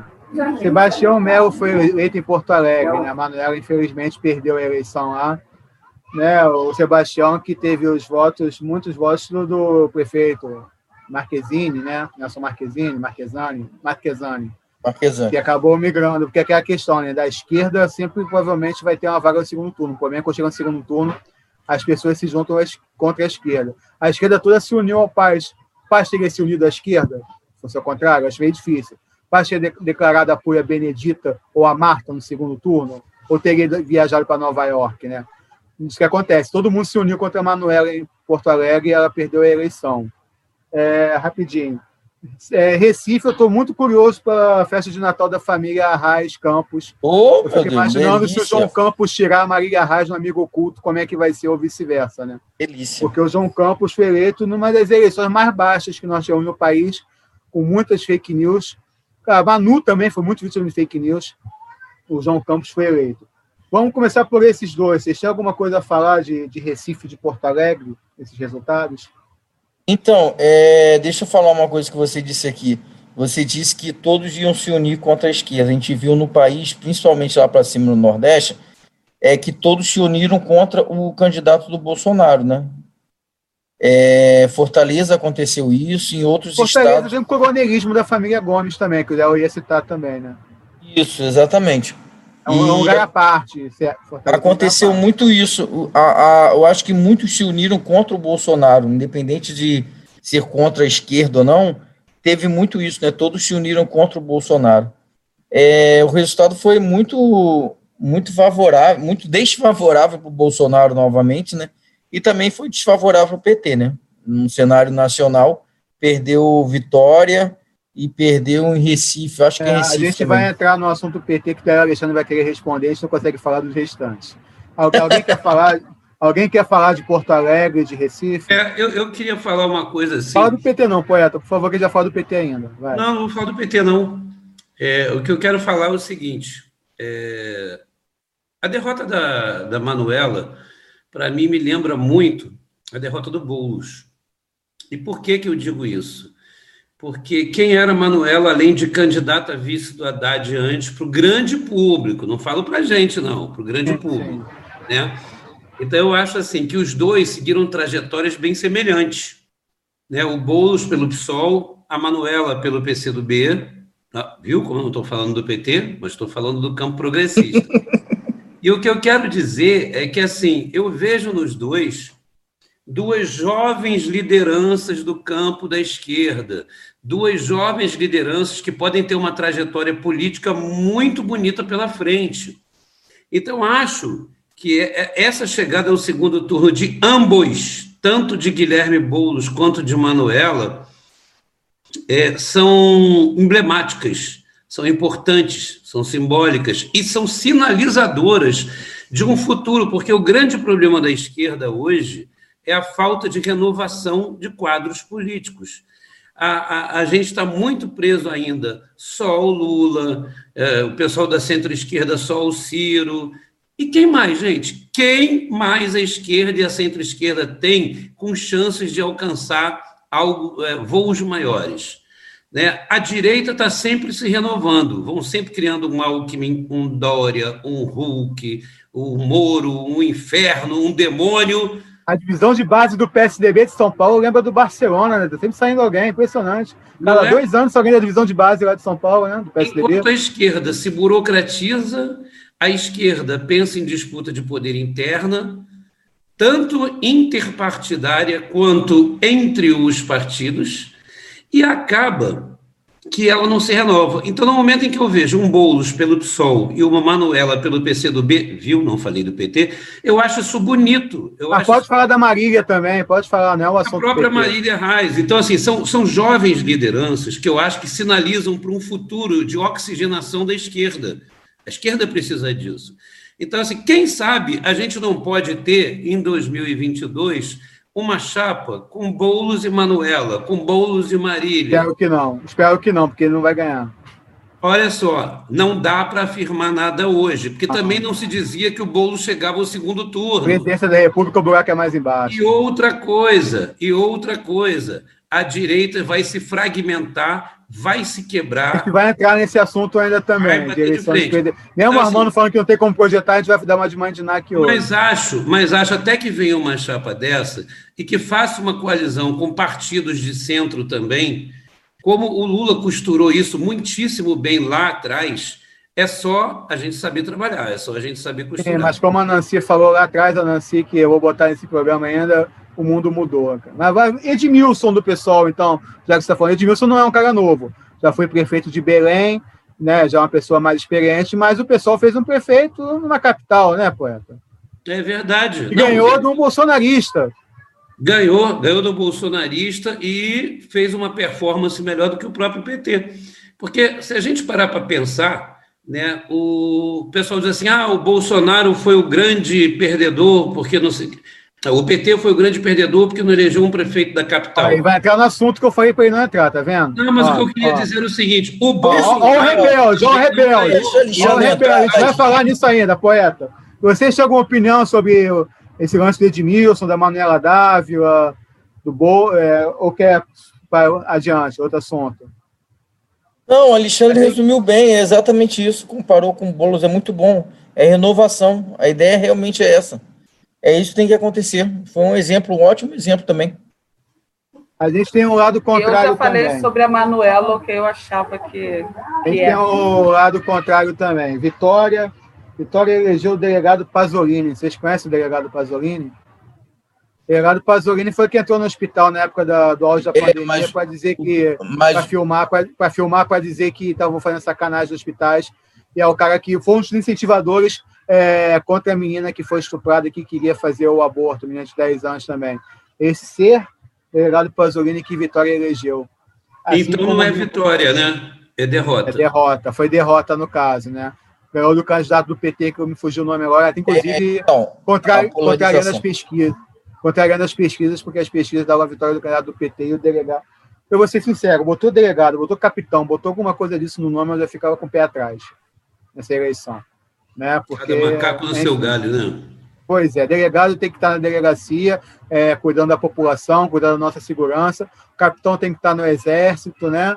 Cuidando da, das nossas fronteiras, cuidando de entrar drogas no país. Pastor tem que estar na igreja. Pastor tem que estar na igreja, salvando almas, como um bom evangélico faz, salvar almas, tirar a gente de, de drogas, tirar a gente da, do mundo, do mundo do crime, como muitas igrejas boas fazem. Não é para estar em eleição, né?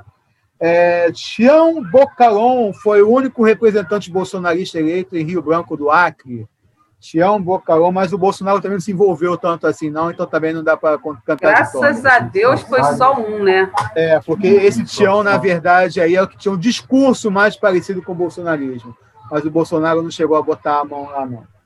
Então, falando sobre esse é, giro, o Rômulo Rodrigues deixou um recado aqui para o Alexandre Vargas. O Alexandre Vargas está vendo o chat.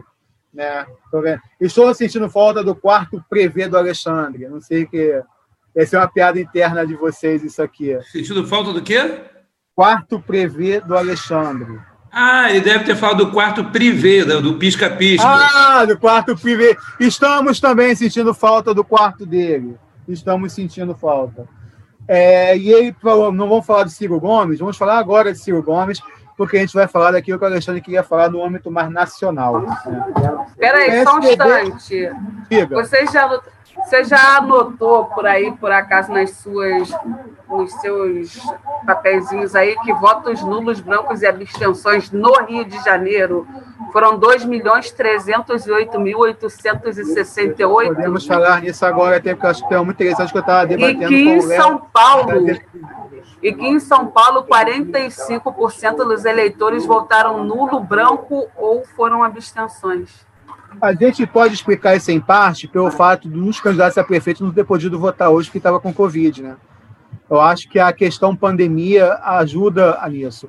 Ainda mais se a gente for pensar que no Rio de Janeiro, para muita gente era amistoso hoje. Ah, por que, eu vou pegar ônibus e votar, me arriscar, se o cara já está eleito lá? Não é só isso. É lógico que existe uma desilusão com a política, existe uma desilusão com os candidatos que estavam em segundo turno. Para muita gente da esquerda foi difícil votar hoje. Eu imagino que para a direita votar em Recife hoje deve ter sido muito difícil. Mas ainda tem aquelas pessoas sensatas que ficam com medo de sair de casa para uma aglomeração no tempo de pandemia. E aquelas pessoas que saem de casa no tempo de pandemia, mas vão para a praia de Copacabana, que estava lotada hoje. Né? Tem, tem toda essa situação também. Então, tem muitos fatores. Eu, eu acho que o que a Marta falou é interessante mesmo, o aumento dos votos nulos e brancos das abstenções mas eu acho que a gente também tem que reparar como é que vai ser em 22 isso, se Deus quiser, todo mundo vai estar vacinado já, todo mundo que quer ser vacinado, se isso vai ser uma tendência, né, Baby? Mas existe essa desculpinha, eu acho, da, da pandemia hoje, né? Ó, a Mariana Teixeira falou aqui no chat agora que a abstenção de São Paulo foi para a praia. a Mariana, grande Mário, um beijo, Mário. Deve Nancy, ter onde vocês estão vendo isso? No chat. no chat. No YouTube. Nancy, a Nancy está falando, é, mas tem pandemia ah, na YouTube. cidade de vocês? Nancy, na verdade, não tem pandemia no Rio de Janeiro, ela vai voltar amanhã. É, ela deu um tempo para as eleições. Ela deu um tempo para as eleições, botou o chapeuzinho do Eduardo Paz, entendeu? E aí amanhã ela está de volta. É, porque a questão é o seguinte: a pandemia não acabou, mas a população cansou dela, só que ela não cansou da gente pessoal ficou de saco cheio de ficar em casa e tocou o foda-se, foda-se baixinho para a gente não ser tirado do ar. O pessoal tocou o dane-se para a pandemia, só que a pandemia está aí ainda. E agora, a gente está tendo uma segunda onda de pandemia que não está sendo muito alardeada ainda, porque tinha um segundo turno eleitoral e ia prejudicar muitos candidatos à reeleição. A partir de amanhã, você vai começar a reparar. A partir de amanhã, São Paulo vai eh, anunciar novas medidas em relação à pandemia. Vamos Cara, ver. Mas, mas você já reparou que nós estamos falando de 3 milhões e 600 mil pessoas que deixaram de votar no Rio de Janeiro. Muita um gente. milhão e meio estava na praia. Estava. Copacabana estava cheio. 200 mil esperaram dar 5 para as 5 para sair de casa correndo para ir votar. Porque tem pandemia, Sim. justifica se der merda, se o trem atrasar, se o carro não chegar. Então, 200 é. mil deixaram para cima da hora. Cara, na boa, a pandemia justifica muita coisa, mas injustifica outro tanto, né? Não, a pandemia não justifica tudo, até porque, como estão falando aqui no chat, o povo está cagando para a pandemia. Só que tem algumas pessoas que, não só a pandemia, em relação a. Fala, pá, eu vou pegar um nesse sol desgraçado para votar numa eleição que já está resolvida vou para a praia aqui perto de casa, eu vou para um clube, vou para uma churrascada, é decidido mesmo. Pô, o cara já foi eleito mesmo. Ou em São Paulo, pô, eu sou, não gosto de nenhum dos dois candidatos, o que, que eu vou fazer num sol forte desse, numa zona eleitoral, com pessoas sem máscaras? Acho que teve muito isso também. Mas também teve essa desilusão política que tem no, no Brasil. Mas é que, aquilo que a gente falou no último programa, não foi, Armando? Que é importante votar, porque tem o voto de cabresto, que você tão bem falou na última vez, porque se a gente não vota, outros vão votar. Imagina se a gente não vota e o pessoal da igreja bota os ônibus para o pessoal do Crivella votar.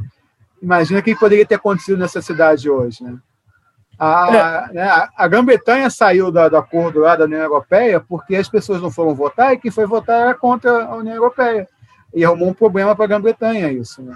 Então é importante o voto. Porra, é chato, porque tá na praia hoje. A praia estava ótima hoje. Eu acho Achei que votar, eu... cara. É difícil de fazer algum tipo de projeção, foi o que você realmente falou. Tem várias circunstâncias, tem pandemia, tem gente que realmente estava querendo mais ir à praia. Mas eu acho que no Rio, quem saiu para votar é porque odiava o Crivella, mas odiava, sim, odiava sim. ao extremo, entendeu? Mas sabe aquele ódio que eu falo assim: eu vou tirar esse safado da prefeitura de qualquer jeito? E quem achava ele simplesmente safado falou assim: ah, já ganhou, então. É, o outro eu não vou vai meu dedo com 25 se o cara é, já ganhou. Exatamente. Mas, tipo assim, é porque quem foi votar no, hoje no Rio acha aquela coisa assim: eu tenho muito ódio desse, mas muito, muito ódio, então vou lá votar. Porque senão realmente não ia, não. Porque o mal já estava com a rejeição que o Crivella tinha. Foi o ódio ao Crivella quem levou o Carioca ontem. Talvez se fosse Sim, outro exatamente. candidato, a abstenção fosse maior hoje. Não foi o amor ao voto, não. Foi o ódio ao Crivella. A gente saiu de casa Talvez por causa do ódio ao Crivella. A abstenção fosse maior hoje. Contra a Marta Rocha. Benedita não, que o pessoal do PT é muito atuante, né? Mas eh, talvez fosse contra outro candidato, eh, fosse o Luiz Lima da vida, a esquerda não ia votar. Concordo, exatamente. É? Muita gente da esquerda foi por causa disso. O Alexandre vai sair justo na hora que eu quero falar do assunto preferido dele, gente. Correu, ó, correu. Alexandre Vale, eu vou ter que falar do PT sem você, Alexandre Vale. Eu não posso fazer nada. O MDB é o partido que mais fez prefeitos, mais de 700. Na mesma assim, perdeu muito, perdeu 300. O PSDB perdeu prefeito pra caramba também. O PSDB só fez Rio Branco e São Paulo capital. Mas São Paulo capital é obrigação do PSDB, que está tantos anos lá. O DEM e o PSD cresceram. O PT perdeu 70 prefeitos e não fez nenhuma capital. O que, que o PT tem que fazer num momento como esse? Quer começar, Armando? Já que você está no. Foi aquele negócio que eu falei. O PT levou uma porrada e agora ele vai ver o que ele vai querer da vida dele, entendeu? Olha para o lado, analisa a situação e bola para frente, porque realmente o PT tem que tomar uma atitude na vida dele. É, não tem como dizer que o Bolsonaro não foi o grande perdedor das eleições, né? Como eu havia o segundo dito. foi o PT? O segundo antes das eleições. Sim, o PT foi o segundo, entendeu? Tem, tem, eu vi uma união muito forte no Nordeste contra o Bolsonaro, entendeu? É, eu acho que tá um negócio muito. Ver quem é mais rejeitado, entendeu? Uma situação muito chata de quem é a maior rejeição, entendeu? Mas o Bolsonaro realmente foi o grande perdedor da, das eleições e o PT realmente vai ter que reanalisar, vai ter que sentar e ver qual é o futuro que ele quer, entendeu? Que qual Pô, esse vai está pedindo para ser aceito de novo no se aparecer a pedido dele. Alexandre Vale, cadê o seu pedido? Não apareceu o seu pedido. Então, quem está falando é Alexandre Vale. É, Marta, é, o PSDB também não foi tão vencedor assim, não. O PSDB fez. Fiz merda aqui sem querer. Mas ainda conseguiu ser retido no chat. Eu tive que permitir a postagem dele porque ele botou palavrão. o, o, PT não fez. É, foi a primeira vez desde 85 o PT não fez nenhum prefeito da capital. O PSDB fez Porto Velho e fez São Paulo, que é a obrigação. O PT e o PSDB, os grandes partidos dos anos 90 e 2000 são os segundos derrotados depois de Bolsonaro, baby? Cara, eu acho que as pessoas estão deixando de votar em partido para começar a votar em pessoas. Acho, acho muito que as pessoas estão aprendendo a diferenciar ideal partidário de, de pessoas políticas, entendeu? E eu, de certa forma, eu acho que isso é muito legal particularmente, eu acho que isso é muito legal, porque muitas vezes o partido político não reflete o, o, o político, né?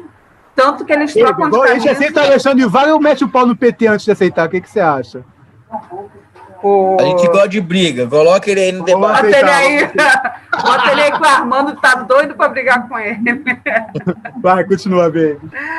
Então, eu acho que as pessoas estão votando mais em pessoas do que em partidos, o que eu acho que é uma coisa muito legal, porque, cara, nem político tem opção de partido. Eles trocam de, de partido igual troca de roupa. E se a brincadeira dá errado, nenhum partido aceita eles, eles criam um partido novo então, assim, se o próprio político não é fiel ao partido, eu acho que as pessoas também não deveriam ser, como eu não sou. não tem partido, né? Igreja República não tem partido. Pois é, temos um presidente apartidário, literalmente. Cara, vai, que, no PT, volta, Alexandre O que é motivo de piada, né? Vamos ser sinceros, nós temos um presidente da República sempre mais um motivo de piada. Temos um presidente da República sem partido, cara. Isso é para rir. Não, não, dá nem mais para você, não pode nem mais sofrer. Não tem como sofrer mais. É, mas como é que faz o PT para a próxima eleição? O PT tem um grande nome que é o Luiz Inácio Lula da Silva, que é, nesse momento não pode ser candidato. Nesse momento, o Alexandre Vale há meses fala que acha que dá para reverter a situação do Lula judicialmente. Ele, como bom advogado, sabe melhor do que ninguém, né? Mas no momento, assim como no momento o Bolsonaro não recebeu o impeachment ainda, nesse momento o Lula não pode ser candidato.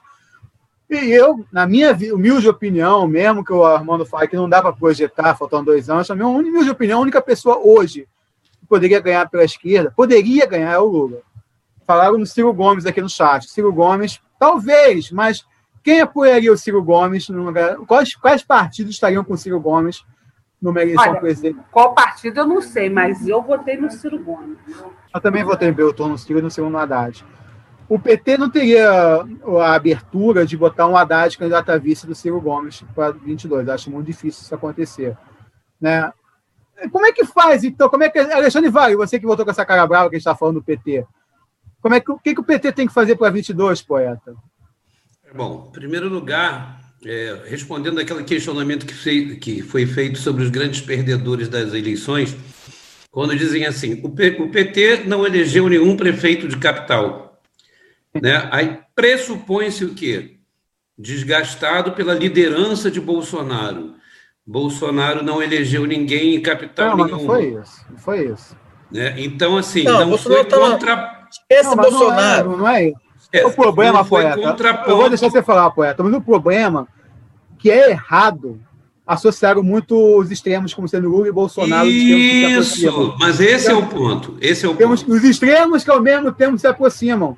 Então, as pessoas. É, a gente falou no último programa que o Cara, é como o pessoal. Mandato, ó, né? é, é, a questão, é a questão de, do Vasco e Flamengo na política, né? Que as pessoas politizam a coisa ao ponto de ter esse antagonista sempre, né? Ah, se você não é Bolsonaro é porque você é PT. Ah, se você não é PT Isso. é porque você é Bolsonaro. Né? Isso. E, e, a, a, coisa é muito rasa, a discussão política é. anda muito superficial. Né? Não se admite, não se admite outras vias, não se admitem outras vias. Então, assim, eu entendo que a, a queda do PT, a culpa é do próprio PT. E eu sou filiado ao partido. Eu acho que o partido se afastou das bases. O grande Perfeito. segredo do sucesso do PT sempre foi a proximidade das bases. As decisões eram tomadas pelas bases, as decisões eram discutidas no coletivo. No momento em que o partido atingiu um outro patamar, o que, que ocorreu? As decisões começaram a ser tomadas pela cúpula, em detrimento das bases. Então, o partido saiu um pouco da sua raiz popular. E isso é uma discussão que eu acho que deve existir dentro do partido, a retomada das bases. Outra coisa também que eu entendo, podem falar, ah, isso é discurso da direita. Não, não é. A gente tem, o PT tem que fazer sim uma autocrítica do que ocorreu, porque até mesmo para mostrar para a população o seguinte: olha, tivemos companheiros aqui dentro que pisaram na bola, que fizeram merda, mas isso não é exclusividade do PT. Por exemplo, dentro da Operação Lava Jato, o maior número de pessoas indiciadas e condenadas, contrariamente ao que muita gente pensa, é do PP, e não do PT. É verdade. Poucas é verdade. pessoas sabem disso, porque a grande mídia não. A, a, grande mídia isso não interessa, né? E a gente sabe que, por exemplo, dentro do PSDB, que é o partido que até agora que eu saiba elegeu o maior número de, de prefeitos, né? A gente sabe que tem um monte foi de gente. DEM. Foi o DEM? Foi o DEM. Então, não, foi, foi o MDB. PSDB, quantos condenados do DEM e do PSDB a gente vê aí? né, com tantos processos, aí a gente começa a ver aí José Serra, é, Aécio e tantos outros aí, a gente não vê isso. Mas eu acho que, independente disso, o PT teria que ter feito uma autocrítica. Não precisa nem ficar citando nomes, não, mas dizer, gente, olha, teve erro aqui dentro, sim, também, como em todos os outros partidos, e deixar isso de uma forma muito clara. Eu acho que o processo de reconstrução começa pela autocrítica e pela questão do resgate das bases. O partido ele tem que deixar de ser arrogante, o partido ele tem que reconhecer suas falhas e voltar às suas bases, como faz com a CUFA, né, que é a Central Única das Favelas, e tantos outros movimentos sindicais e sociais que a gente tem junto do PT. Isso é uma discussão interna que eu acho urgente, urgente né, sob pena do partido começar cada vez mais perder espaço para o PSOL, que é um partido que eu respeito muito também, e outros da esquerda. Bom, isso eu entendo. Agora, eu não, repito, não vejo isso como um contraponto a, a, ao Bolsonaro, porque ele próprio não arrumou nada. Agora, também vejo assim que o PSOL, que eu imaginei que fosse ter uma subida bem grande também, isso acabou não acontecendo, né, quando a gente viu o segundo turno. É, da esquerda, eu até te diria que da centro-esquerda, o partido que eu vi ter um, um maior progresso foi o PDT. E, curiosamente, eu vejo essa subida do PDT graças aos seus próprios quadros. Porque você poderia dizer assim, ah, a influência do Ciro, a sua liderança levou o PDT a ter essa subida, mas não há essa associação com a figura do Ciro, do Ciro Gomes. Né? Então, assim, a, a política brasileira ela, ela, tem umas características assim bem diferentes, né? umas coisas bem, bem estranhas. O brasileiro precisa ser estudado, a política brasileira precisa ser estudada realmente, porque não é para amador, galera. É, o Alexandre Vale me decepcionou muito agora, que eu achei que ia ter uma briga, que ia defender o PT, que não sei não, o que. Foi super coerente. Ele foi fantástico. quebrou a gente, quebrou a gente. Foi super quebrou. coerente tudo que ele falou. Quebrou Já estava preparando Dois. a luva de boxe aqui, nada. Ele falou exatamente. Derrubou a pauta toda do programa, não tem mais acabou. para falar depois disso. Vambora, acabou com o programa, vambora. Olha, é porque está sendo ao Dois vivo. Se fosse gravado, eu dizia, volta tudo, eu começo a defender, pô. Dois segundos. Mas você fez certo. Eu tenho, é provocar, eu tenho, que provocar, um debate aqui, então. Vocês estão prontos para votar em João Dória? Alexandre, Oi. a gente tem a gente tem que pensar também que é, você, você vê assim, ah, o pessoal o pessoal não subiu, mas eu vejo uma subida do, do PDT. O pessoal não subiu, mas ele nunca botou tanto político em evidência como ele colocou agora. Verdade. Então, assim, entre os vereadores. Então, assim, se você for parar para pensar, você não ganhou uma prefeitura, mas você ganhou status. Não, é, o pessoal, o pessoal, ganhou Belém, o pessoal começou a existir na política. O pessoal ganhou verdade, Belém. O pessoal, ganhou Belém. o pessoal só existia aqui. Ou em função do nome da Marielle ou não, eles souberam fazer política esse ano. Não, você agora. Não, mas vocês são muito presos aí em São Paulo. O pessoal ganhou Belém, pô. A Luísa, não, não, eu não estou presa São Ganhou Paulo. Belém contra o Bolsonaro, tá? Sim, eu não estou presa. A Luísa, sobre esse aspecto também, Paulo, se a gente cara. pensar em 15 estados importantes. São Paulo foi bem, pessoal. Em 15 Sim. estados, em 15 cidades muito importantes que o PT estava na, no segundo turno, é, o PT perdeu em 11 e ganhou em 4. Né? Então, Mas, assim, perdeu São Gonçalo também, que falaram aqui. Por 1%. Né? Lamentável. Não, e, e perdeu para um político que não posso nem falar muito aqui, não, porque pode dar processo, né? O cara que ganhou em São Gonçalo, pelo amor de Deus, São Gonçalo. É, não, eu, pelo amor de Deus mesmo, exatamente. Eu Bem falo de falar isso cidades médias para grande, por Mas exemplo. olha só, o PT, eu, se você for parar para pensar, se você for parar para pensar, se você colocar numa balança hoje, você, você vê uma outra cara da esquerda que nasce. Quando a pessoa falar é esquerda, esquerda, esquerda, é PT. Todo mundo que é esquerda é PT.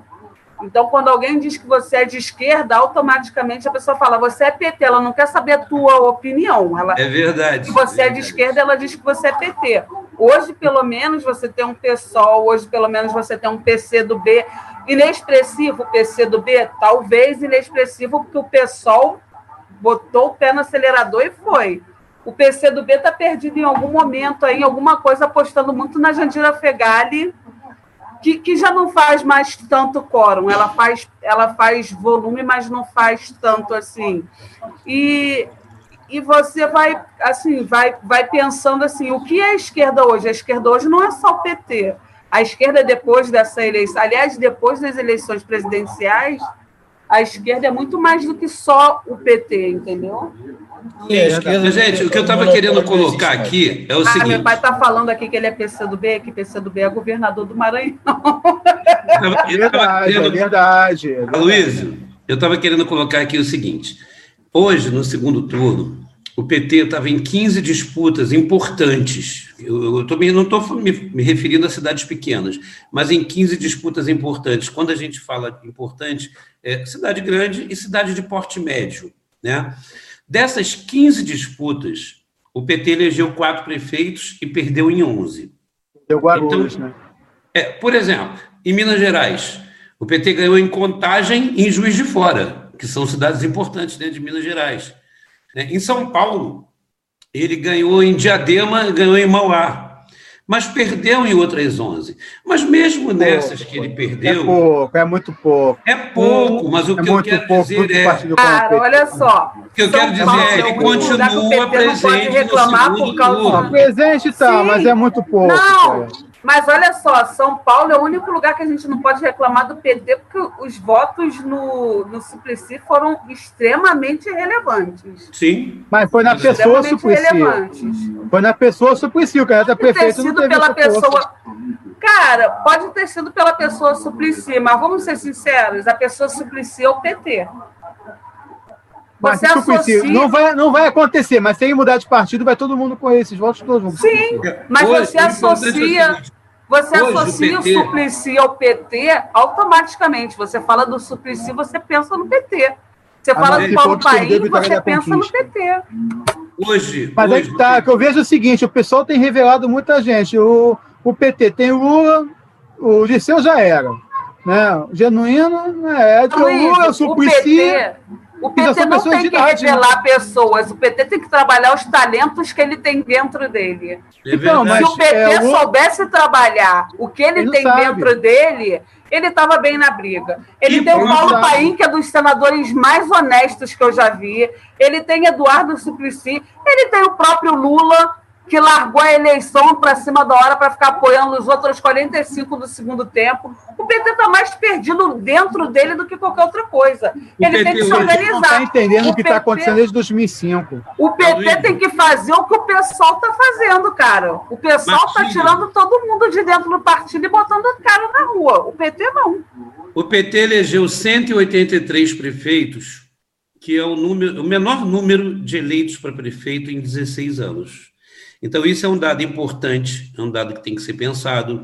O PT hoje é o 11 partido com prefeitos no Brasil. Décimo primeiro.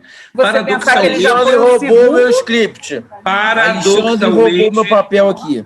Paradoxalmente, nós vamos ver que o partido que tem o 11 primeiro lugar de número de prefeitos é o partido com maior número de representantes na Câmara dos Deputados. Cara, mas já foi o segundo em número de prefeitos. Mas, mas é se contentar com pouco, pô. Como é. diria Caetano Veloso, alguma coisa está fora da ordem. Sim, mas é o que acontece é porque o PT ainda é forte na eleição para presidente da República. Exato. Isso acaba influenciando para a eleição para deputado. Dois anos atrás, Alexandre. Dois anos atrás. Cara, o, o problema o do PT o problema do PT é a sombra do Lula. Se o Lula morrer, o PT morre junto. É igual o PT já foi com igual tá aí, outra vez. O Lula segurou naquela bandeira e não quer dar a vez para ninguém, cara. É o Brizola. Quanto tempo que o PDT demorou para reagir depois que o Brizola morreu? Discordo frontalmente. Ao contrário, o PT eu, que não tem outro Tudo candidato bem, que não seja o Lula. Comigo, Só que tá ele não estava podendo ser elegível. O eu próprio concordo com a Marta. o Lula.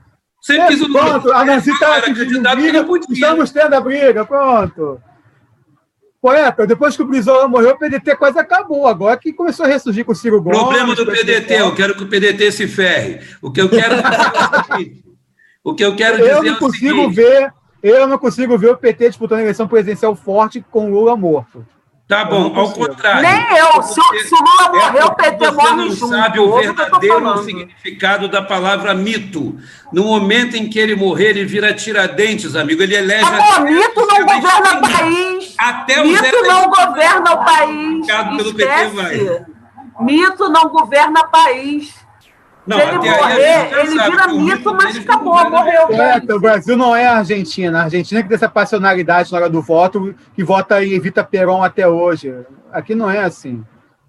Aqui não é assim. O candidato do Getúlio foram eleitos depois da morte não, dele. Como é que você pode afirmar dele? que não é assim não. se o Lula ainda não morreu até hoje? Quem são os candidatos do Getúlio? O Jânio Quadros foi o presidente seguinte afirmar? eleito, não foi, Jânio Quadros? Luiz, não, como é que você pode afirmar que não, não era é assim? da, Vamos, vamos, vamos ter uma aula de história aqui, é todos assim? nós aqui. Ah, vai pela ordem. Não é, o Kubitschek não, não é colado assim. com Getúlio. Como você pode afirmar que aqui não é assim se o Lula ainda não morreu até hoje? Esse cara não morreu, pô. Como é que está afirmando isso? Não, eu estou falando. O Getúlio morreu, foi aquela comoção toda, o Alexandre chorando lá perto do enterro do. Não era nem nascido, pô. Aí quem foi eleito presidente depois, meu presidente eleito, Juscelino Kubitschek. É, não é, a minha aula de história diz que o Kubitschek não era aliado político do, ah, do, Getúlio. Meu pai falou aqui que Mas não era aliado não tinha rede social na é isso que eu estou falando. O que eu estou falando é isso. Mas o brasileiro só chora até a missa de sétimo dia. Depois do oitavo dia, já aparece a, a, viúva querendo a pensão, já aparece o filho de não sei de onde, já está no Fantástico brigando sobre a herança do cara, aí já aparece um monte de coisa, aí já está no Léo Dias, aí morre isso. O Exatamente, Brasil tem essa particularidade, Getúlio, é isso que eu estou falando. Na época do Getúlio, não tinha nem televisão para ter Fantástico e nem rede social para ter essa confusão Entendeu, toda. poeta? É não devaneie que o senhor entendeu. Cara, olha só, o Getúlio, o Getúlio morreu e levou com ele o legado dele. O Lula vai morrer, vai levar o PT junto. O legado, como você mesmo já falou em vários programas, o PT é um legado do Lula. E quando o Lula morrer, ele vai enterrar o PT junto com Eu ele. Eu nem acho que o PT vai ele... morrer, mas o PT vai passar por uma fase que ele vai ter que se recuperar. Uns 10 anos, assim, para ressurgir. O Lula tem que desapegar e começar a dividir o poder, porque ele já tá velho, cara, ele vai morrer. E se ele mas, morrer agora, é ele, ele mata o PT. Que desapegar. O PT é que não consegue largar do Lula. Ah, ele para. cede. O PT não larga do Lula. Vocês me ah. querem? Não, também, também, aí eu já concordo um pouco com o poeta, porque é muito fácil você botar o Lula quando o Lula tem o poder eleitoral que ele tem. É preguiça de fazer novos é, líderes, cara, você tem um Messias ali dentro que sozinho consegue disputar uma eleição. Aloysio, nós não estamos falando em anular o Lula, em momento nenhum. Mas a gente, o Lula tem que pegar um ser humano qualquer e postar esse ser humano no lugar dele. Sabe por quê? Porque ele vai o Lula morrer, vai ser candidato a presidente sempre que ele puder. Ele o Lula, com 90 morrer. anos, se puder ser candidato a presidente, ele vai ser. Não vai botar ninguém no lugar dele. Mas sabe concordo. por quê? Mas Estou concordando com todo ele mundo hoje. Ter 180 anos e vai se candidatar por uma razão, uma razão puramente matemática. Todas as pesquisas, todas, sem exceção, sabe o negócio de 100%? Todas, ele sempre esteve à frente do Bolsonaro, de todos os demais candidatos. Hoje não, hoje não. Ah, peraí, cara, deixa eu terminar de falar, por, por gentileza. Até o momento em que ele se tornou inelegível, ele todas esteve em primeiro Sim, lugar. Verdade. Quando verdade. ele se tornou inelegível, a situação mudou, o status quo mudou, Sim. porque aí era outro candidato. Então, verdade. Então, hoje, a coisa pode ter se alterado um pouquinho para ali, um pouquinho para cá, mas tem uma coisa: não existe ainda o contraponto. Não estamos em uma campanha. No momento em que houver o contraponto de um debate político com Lula candidato a presidente, com esta merda desse Bolsonaro, é até covardia. Vai ser um Eduardo Paz versus Crivella. Sabe, sabe qual que é o erro? Sabe qual que é o erro? O senhor falar que não estamos em campanha. Porque o Dória está em campanha, o Bolsonaro está em campanha, tem várias pessoas. O Luciano Huck está em campanha todo sábado no programa dele. Quando o PT acordar para a campanha, muita gente já está em campanha lá na frente. Quem é Dória? Quem é quem Dória é... perto do, do Quem era do, Bolsonaro? Do, quem era Bolsonaro em 2016? Participante do Super Pop do CQC?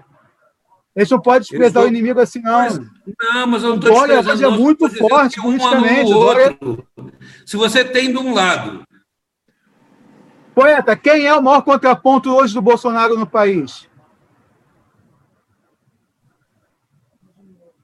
Na sua não, opinião, não, é o Dória. Minha. É o Dória. As pessoas veem hoje como o maior rival acho. do Bolsonaro o Dória. Não é o Lula. Mas, olha, se e o Moro, for esse, eu acho ótimo. O que você tem? Não, isso é péssimo, isso é péssimo, porque isso não consegue nem ser oposição, cara. Você tem um Moro como contraponto. Não é bom isso, não, poeta, porque ele está fora da mídia. A, a... Poeta, é o que a Marta e o Armando falaram no programa todo. Vocês têm que estar na mídia para ser lembrado. Hoje nós temos o governo e a oposição era quem era do governo e saiu. A esquerda está relegada, ela tem que fazer alguma coisa. Está cedo, como o Armando falava, em projeção. Mas se ela não começar a fazer alguma coisa agora, ela vai ser coadjuvante.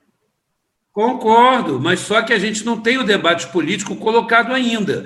Porque no momento que o debate político entrar numa campanha e a esquerda tiver voz para poder falar, eles entre si vão se autoaniquilar num processo de autofagia. Você vai ter brigando um Dória, um Bolsonaro, um, um Hulk, um Moro, e eles vão se autodestruir, cara. Mas... A direita vai se unir em torno de um nome contra o Bolsonaro. O senhor está dando uma de Armando hoje. O Armando está sendo menos ingênuo que o senhor hoje. O senhor sabe muito bem como compositor essa mesa dos grandes que você é, que uma disputa de samba começa quando você perde, sobe no palco, cumprimenta os vencedores, o presidente da escola e fala que está com a agremiação. Ali começou a disputa do ano seguinte. Sim, Hoje o Dória fez campanha abraçado ao Covas dizendo que elegeu o prefeito de São Paulo. Fez campanha presidencial hoje. Fala, mano. Deixa eu falar que eu tô quieto aqui na minha, porque eu não, tô, não gosto de fazer projeção, né? Eu acho que dois anos é muito tempo. É, a Luiz já tá me feliz, chamou Nancy, de. Está tendo debate, está feliz? A Luiz já me chamou de ingênuo. Deixa eu falar uma coisa. é, o mundo do, do Alexandre é colocar o Bolsonaro contra o Lula novamente. Isso não vai acontecer. E por um motivo simples. O pessoal do Bolsonaro não é burro como o pessoal do PT. isso é bom, isso é bom. Desculpe falar isso, mas eu tenho que falar. Porque se chegar um segundo turno. Porrada, porrada. Porque se chegar um segundo turno Lula-Bolsonaro, coisa que não vai acontecer, mas se chegar um segundo turno Lula-Bolsonaro, o pessoal do Bolsonaro não é burro e não é patético ao ponto que foi o pessoal do PT, é, eles vão apoiar outro candidato. E aí o outro candidato vai ganhar de qualquer nome da esquerda. É isso que tem que ser feito. A esquerda tem que repensar o que ela quer. Porque se não, ela continuar insistindo nessa tecla PT, PT, PT, Lula, o pessoal do Bolsonaro não vai ser burro e vai acabar apoiando uma outra pessoa. É isso que a gente tem que parar para analisar. Lula contra Dória, todo mundo apoia o Dória, até o pessoal. Exatamente. Bolsonaro. Lula contra Bolsonaro, todo mundo Dória apoia o Bolsonaro. Exato. É isso que eu estou te falando não pode continuar batendo nessa tecla, e por isso que o nome do Boulos é tão importante. Eu não estou fazendo projeção nenhuma. Eu estou dizendo Gomes. que uma pessoa. Não, eu estou dizendo que uma pessoa, daqui a dois anos, muita coisa pode acontecer. Mas você. Gomes com Boulos. Então, do, Luiz, eu não fico fazendo essa projeção. O que eu vejo Mas atualmente. Tem que fazer, está no debate, tem que fazer. Não, então, o que eu vejo atualmente é que esse mundo fantástico de Bolsonaro contra Lula isso não vai acontecer. Porque o Bolsonaro não vai dar um mole desse. Vocês têm noção de quanta gente que votou no Lula que votou no Bolsonaro na última eleição? Gente pra caramba, cara. Sim. Porque existe essa coisa messiânica e personalista muito no brasileiro. O brasileiro acaba indo de um para o outro, que é coisa espantosa para a gente, que são completamente diferentes coisa, das duas pessoas. E uma coisa muito interessante: o Boulos fez uma campanha tão legal, mas tão legal, que ele conseguiu acabar com a imagem do radicalismo que o pessoal tinha. Verdade. Isso é muito interessante, é muito bom para a gente analisar, porque Concordo. é possível uma esquerda que não seja radical e nem fanática. O Boulos conseguiu fazer isso em São Paulo. E se Deus quiser, em 2022 iremos conseguir fazer também. Mas você está projetando aí com a Manu para presidente. Isso não vai contra o que a gente falou antes, que ele tinha que vir como deputado para capitalizar Então, não, não estou projetando ninguém, não. Eu acho que. eu acho que o caminho é esse. Eu não estou dizendo que é o Boulos ou que é outra pessoa. Mas o caminho eu acho que é esse, entendeu? É você fazer uma coisa desvencilhada de tudo que aconteceu. Tentar desvencilhar de tudo que aconteceu. E projetar uma outra figura e não ficar batendo na mesma tecla sempre, sempre, sempre, sempre, porque continuar nessa intenção, né, batendo nessa tecla, é que não vai dar certo, entendeu? Que novos caminhos apareçam. E se Deus deixa quiser, eu botar uma pimenta, Deixa eu botar uma pimentinha aqui no debate. Eu estou aqui debatendo com três amigos. Bota muito, não, já tem quase duas horas de programa, daqui a pouco eu tenho que encerrar. É vai. coisa rápida. Os senhores Aloísio, Marta, Armando, votaram no primeiro turno no Coroné Ciro Garcia, Ciro Gomes, perdão, Ciro Gomes. Né? É, na minha opinião, na minha humilde opinião, aquele senhor agressivo, ele, para mim, é uma Marina Silva de calça comprida. Porque Se é que a esquerda perde, tá vendo? é por isso que a esquerda perde, o Luiz já falou. Perde. Por isso que a esquerda atacar perde. o Bolsonaro, ataca o Ciro. É isso. Como o pessoal do Ciro ataca o Lula e o PT. É exatamente isso. É a mesma coisa. Se for Pode permitido completar. terminar o meu raciocínio, eu agradeceria. Tá o que eu quero dizer é o seguinte: ele nunca teve a menor chance de chegar ao segundo turno por ser sectário, por ter um projeto pessoal. Eu não vejo o Ciro Gomes com um projeto, um projeto partidário grande, tal. Você não vê a identificação dele. Ele tem um projeto pessoal. Ele quer ser presidente e acabou. Se ele não for presidente, que mate a Patrícia Pilar e ele dá um tiro na cabeça. Não, ainda bem que o PT não quer isso, né? Ser presidente acabou. Ainda bem. Alexandre, Não, o PT ainda bem que o PT tem um histórico de eleger quatro mandatos de presidente e isso ah. independente de projeto pessoal, é um projeto Mas político. histórico não quer dizer nada, poeta. A gente está num presente que é diferente do Mas histórico. Não eu estou tentando falar, se você me permitir, poeta. É, o é seguinte... que eu quer ser rápido e não está sendo, mas vai. É claro, eu não posso ser rápido sendo interrompido a, a cada frase, né? Fica complicado. Claro, né? claro. Então, o que eu estou querendo dizer é o seguinte: o, eu não vejo o Ciro Gomes realmente com chances num segundo turno, porque ele já deu prova ao longo de algumas eleições de que ele não tem oxigenação suficiente para chegar. Então, no momento em que ele parece uma Marina Silva, porque ele vai a cada vez mais caindo, você vê, por exemplo, o Fernando Haddad, que é um cara que não tem aquele carisma todo, não sei o que e tal, ele teve muitos, muitos, muitos milhões de votos a mais do que o Ciro Gomes. Muitos. Então, assim, ou cria-se uma nova via, uma, uma terceira via, realmente como alternativa ao PT, né? Porque o, Ciro, eu acho que ele já devia também estar apoiando uma aliança da esquerda, mas com outro nome, com uma jovem liderança. Por isso que eu falo da importância hoje do Boulos, da, da, da Manuela, enfim, de lideranças que têm surgido no Brasil para a esquerda, porque eu acho que o nome dele já é inviável, cara. Você acha que ele hoje teria condição de ganhar do Bolsonaro, por exemplo?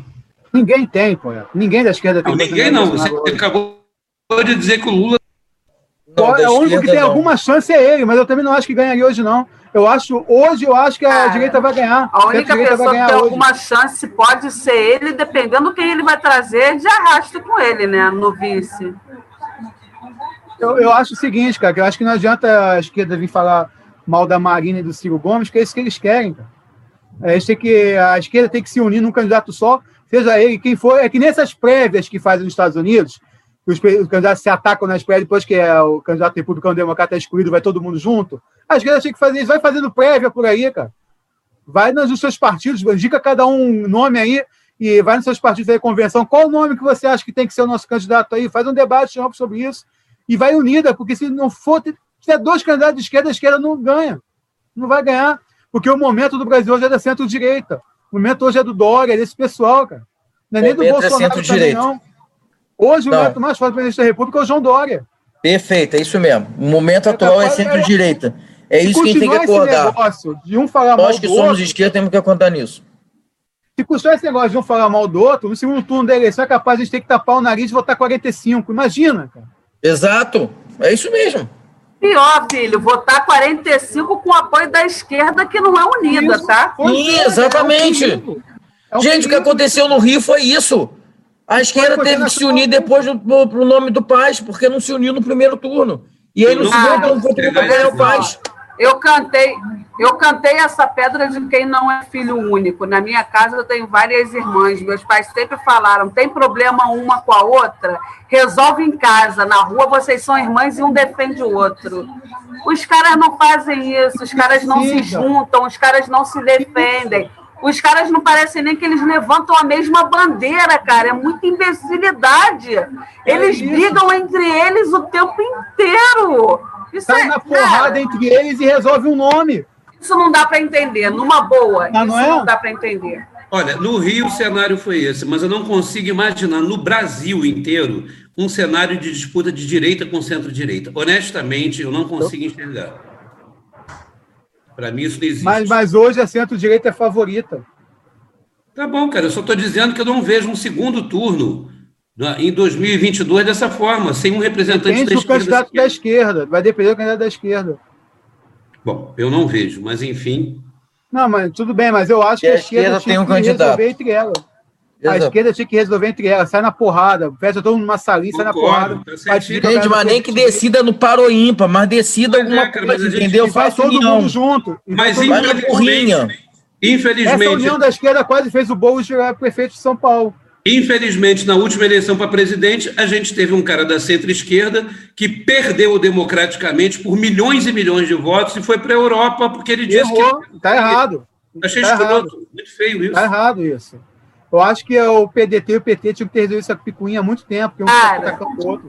Tem que ter coesão entre a esquerda. Eles se matam, eles criam 50 partidos de esquerda, mas eles têm que chegar junto.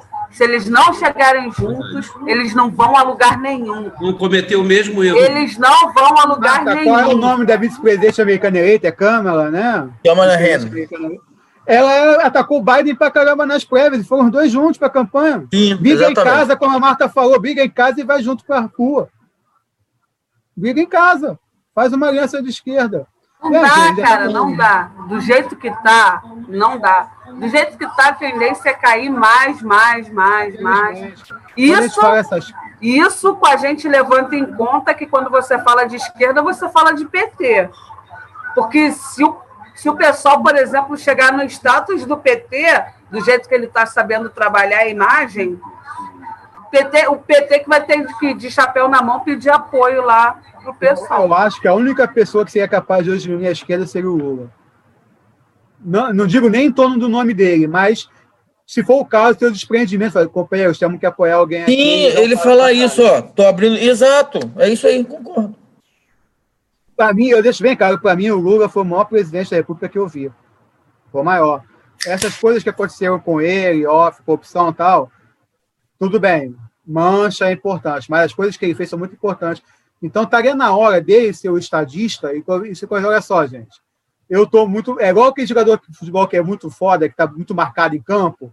Ó, gente, joga vocês aí, eu vou recuar aqui para defesa, joga vocês, que eu não vou conseguir fazer a é jogada isso. aqui. exatamente. É, talvez seja a hora do estadista Luiz Inácio aparecer e falar, gente, eu estou muito é, marcado, mas... o tipetismo está muito forte. Vamos lançar alguém aqui, vamos na base, vamos tentar refortalecer o partido para mais para frente a gente voltar Mas a, a esquerda tá igual quem? Tá igual Neymar, fominha. Tá todo mundo em cima dele, ele quer levar a bola sozinho, filho. É. E a direita? Pergunto eu. Mas a direita está no momento de crescimento. Cara, eu posso te falar uma coisa: a direita vai bem, obrigada. É só você olhar a tá planilha. Como há muitos anos não ia. Projetos pessoais próprios, então não é exclusividade da esquerda. Não, mas a direita está. Mas aí que tá, poeta. A partir do momento que você faz as coisas, as coisas estão dando certo, a gente não pode falar nada. Eles têm a briga deles lá, mas tá dando certo. Mas dando certo, você tem do lado brigam... Glória, do outro lado Bolsonaro, do outro lado Alexandre, você tem... eles brigam, em, ca... eles tá brigam em casa e se apoiam, cara. Eles brigam em casa, eles brigam com eles. Na rua eles estão rindo e se beijando, cara. Eles estão se abraçando 2002, e falando que são amigos. Vocês conseguem vislumbrar um cenário de 2022 entre, ó, só vou citar quatro candidatos: Bolsonaro, Dória, Huck e Moro que se comem entre eles. Vocês conseguem... Não, GG não vai fazer isso não, Alexandre.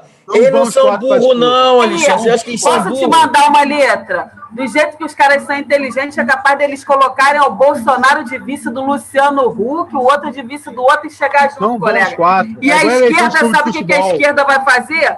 Vai botar o Lula com a Manuela, vai botar o não sei quem com não sei quem, vai botar 50 partidos de esquerda com 50 candidatos. A direita vai juntar os 50 e vai falar, ó, tu vai ser o chefe da Casa Civil, tu vai ser o vice, tu vai ser o presidente. É isso que falta, filho, coesão. É isso que Primeiro falta, que alguém raciocinando. Primeiro que eu acho que o Moro e o Hulk vão juntos. Moro e o Hulk vão juntos, vai cair um aí.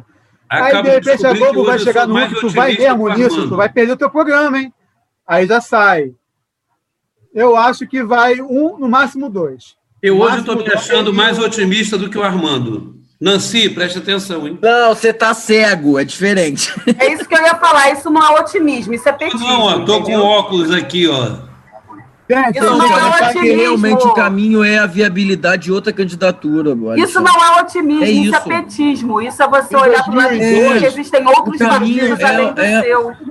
Eu não, em 2002, a gente teve três candidatos de esquerda em 2002. O Lula, o Garotinho e o Ciro. Esse tempo passou, gente. Infelizmente, esse tempo eu passou. Acho que se o Lula Você podia for... lançar três de esquerda e eleger o presidente. Eu só passou. acho que se o Lula estiver elegível, nem Jesus Cristo ganha essa eleição. Estou falando ah, para você. Ah, está sendo gravado, hein? Olha, eu escutei um meme hoje. Eu estou dizendo que nem Jesus ganha do meu Deus. Lula lá! É, ganha. Deixa eu te falar Deus, Vamos começar a encerrar o programa aqui. Vocês querem falar alguma coisa de Diego Maradona antes de encerrar o programa? Eu quero falar uma coisa que já foi dita aqui no programa. A forma como que o brasileiro trata o ídolo é diferente da forma que o argentino trata o ídolo. É fenomenal o que o povo argentino fez. Independente do Maradona ser chincheiro, Maradona ser alcoólatra, ser não sei o quê, ele é ídolo é uma merda. Eu escutei uma frase muito legal que, diz, que dizia assim: é, é, era um argentino, cidadão, eu não sei, a frase dizia, eu até publiquei a frase, eu falava exatamente isso. É, quando eu, quando eu, é, quando eu vanglorio Maradona, eu estou vangloriando Maradona pelo que ele fez para a gente, tá, o povo argentino. Eu não julgo não pelo que ele fez contra ele. Vida, e sim pelo que fez com as nossas. Perfeito. É exatamente isso. Perfeito. É perfeito.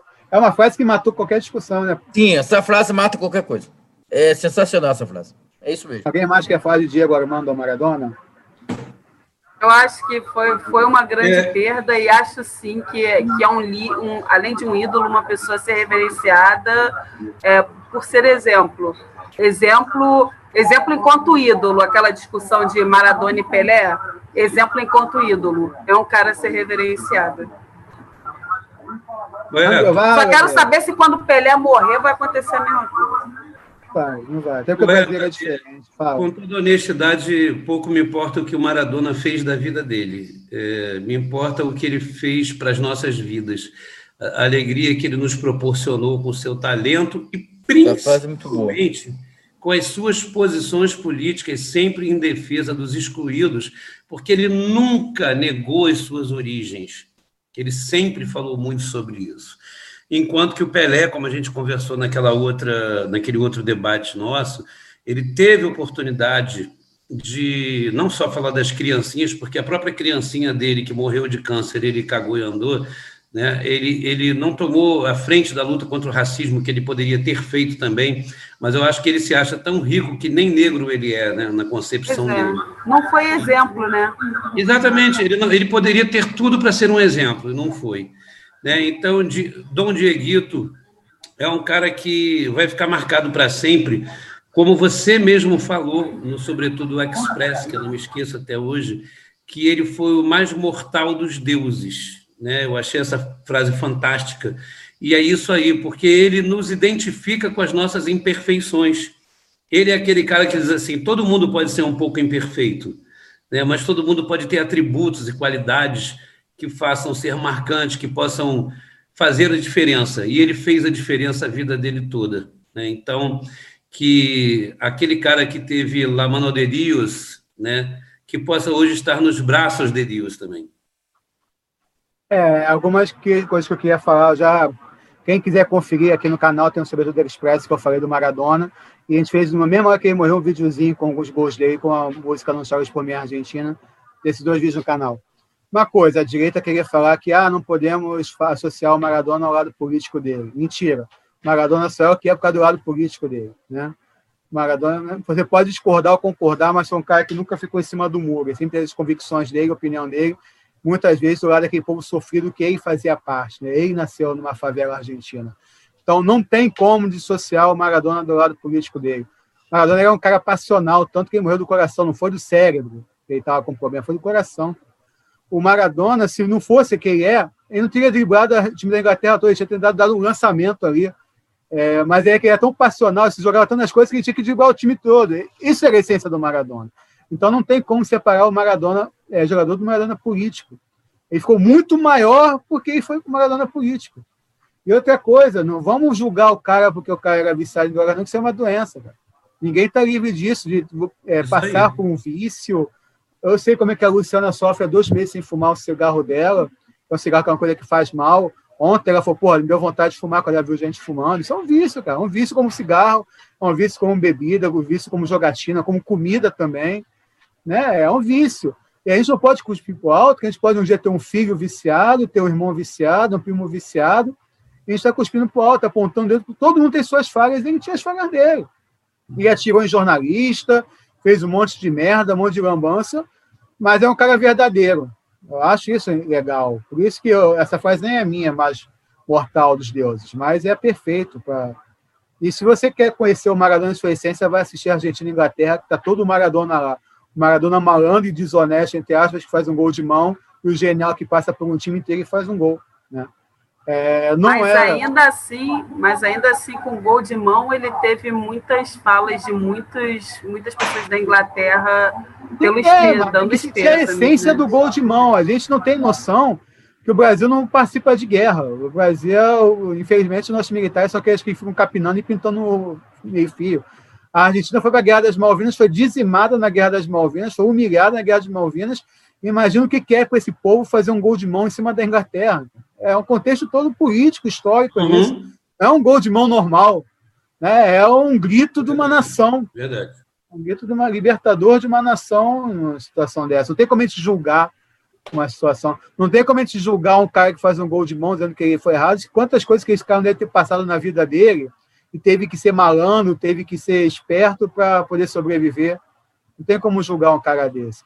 É, não era meu ídolo no esporte, mas eu senti, senti bastante, porque era uma morte previsível, mas impactante ao mesmo tempo. Um suicídio prolongado. Infelizmente, esse cara morreu ao longo dos anos, mas faz muita falta, né? Alguém quer falar mais alguma coisa em relação a ele? Então vamos aí para os melhores da semana. Quem quer começar a falar essas melhores e piores da semana aí? Bom, acho que o melhor da semana, sem a menor dúvida. Aliás, acho que o pior da semana né, foi a morte do Maradona. Né? Muito triste, realmente. E aquela do Carrefour já foi na semana passada, né? Foi.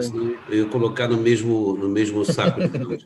Mas a morte do Maradona, por toda toda a simbologia que envolve isso, né? Não é só o cidadão Maradona, por tudo que envolve isso. E... Perdeu um dos nossos, né, poeta? A gente perdeu um dos nossos, né? É verdade, é verdade. Agora, a melhor da semana, eu não diria nem que foi a vitória do Paz, mas foi a demissão do Crivella. Esse foi mandado para o inferno, para o umbral, para o nome que queiram dar. Minha única preocupação é a merda que ele pode fazer até o dia 31 de dezembro. Né? Igual a quando num clube de futebol o seu candidato ganha e você tem medo do que, que o presidente do seu clube pode fazer até a posse do outro, né, para gastar o dinheiro, deixar o cara numa situação ruim e tal. Mas, Crivella, eu vou falar para você, igual a direita falou quando houve o impeachment do, da Dilma. Olha bem para mim. Crivella, olha aqui. Olha, olha para mim. Espera que eu vou deixar você sozinho para você falar isso. Espera aí. Fala. Olha para mim, Crivella. Olha, olha, direitinho. Olha aqui nos meus olhos. Está vendo meu chapéuzinho de Zé Pilintra? Tchau, querido. Vai com Deus. Não, vai com capeta, desgraçado. muito bom, muito bom. Baby, agora melhores jogos da semana. Tá no mute, tá no mute. Tá no mute. O pior foi a morte do Maradona e o melhor foi Eduardo Paz. Amor eterno que eu tô declarando ao Eduardo Paz nesse momento. Eu espero mesmo em Deus que ele não faça muita merda, né? Eu tô declarando amor a ele. É, mano. Então, cara, o pior da semana realmente foi a morte do Maradona. É... Mas o melhor também foi a comoção do povo argentino, que tratou o Maradona como a gente tratou o Senna na época. É, o lado positivo nisso tudo. É, mas o melhor da semana realmente foi. Não foi a vitória do Paz, não, que eu não coloco minha mão no fogo pelo Paz, não. Eu tô que nem a tia Surica, a Surica lá. Eu, colo, eu beijo, mas eu de olho aberto. O negócio eu não coloco a mão no fogo por ele, não. Mas o melhor realmente foi a demissão do Crivella, da forma vexatória que foi. É, não foi, não foi, não foi só a derrota do Crivella, foi a derrota do, da homofobia, a derrota do racismo, a derrota da intolerância religiosa, a derrota do desrespeito, a derrota, a derrota de gente sonsa, de gente mentirosa, de gente que usa a fé para ganhar, para tirar proveito para o próprio. A derrota do Crivella significou isso tudo. Foi a libertação disso tudo. Então, é muito importante essa derrota do Crivella. Graças a Deus, graças a Deus, esse demônio foi embora. Estamos livres desse, desse demônio na prefeitura. Só falando assim mesmo. A Luísa, uma besteirinha que eu queria falar, que eu acho que é muito importante.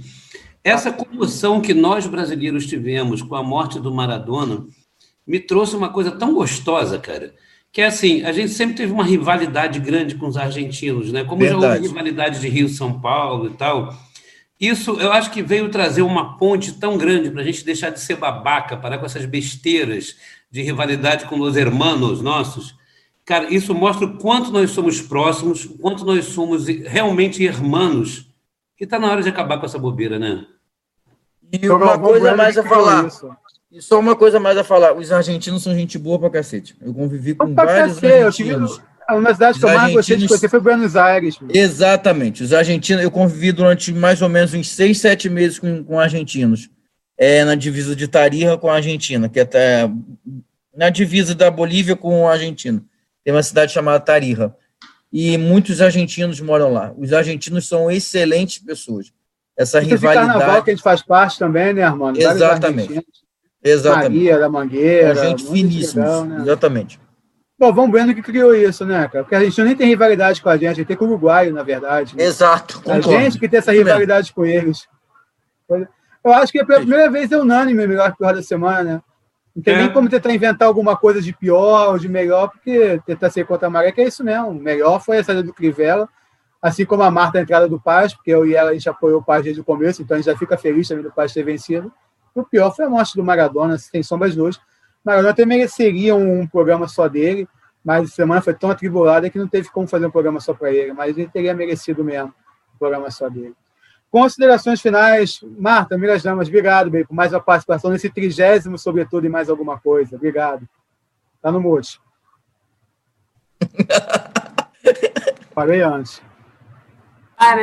Não é que a minha mãe tá aqui, aí quando eu tô em casa sozinha, tranquilo. Aquela que ouviu o programa. Manda um beijo para ela. Manda, manda um beijo para ela. Tô mandando outro para você. Cara, valeu mais uma vez, 30 programas, muito bom. Para a gente que está aos trancos e barrancos daquele jeito que a gente briga entre a gente, sem saber se vai continuar, se não vai continuar, aquelas discussões todas. 30 é um número bem expressivo. Valeu de novo mais uma vez estar com vocês aqui. Eu espero que além desses 30 tenham vários outros, muitos 30. Cara, seguindo, vamos nessa. Boa noite, gente. Tchau, meu baby. Obrigado. Poeta, você está muito bonito com esse chapéu, poeta. Está parecendo Eduardo Paz. Obrigado, é, obrigado. poeta, mais uma, mais uma participação aí. Tamo junto. Muito obrigado. É, apesar de estar feliz com a vitória dele, eu prefiro parecer com o Zé Pilintra. né? Que conseguiu hoje vencer o Bispo Pilantra.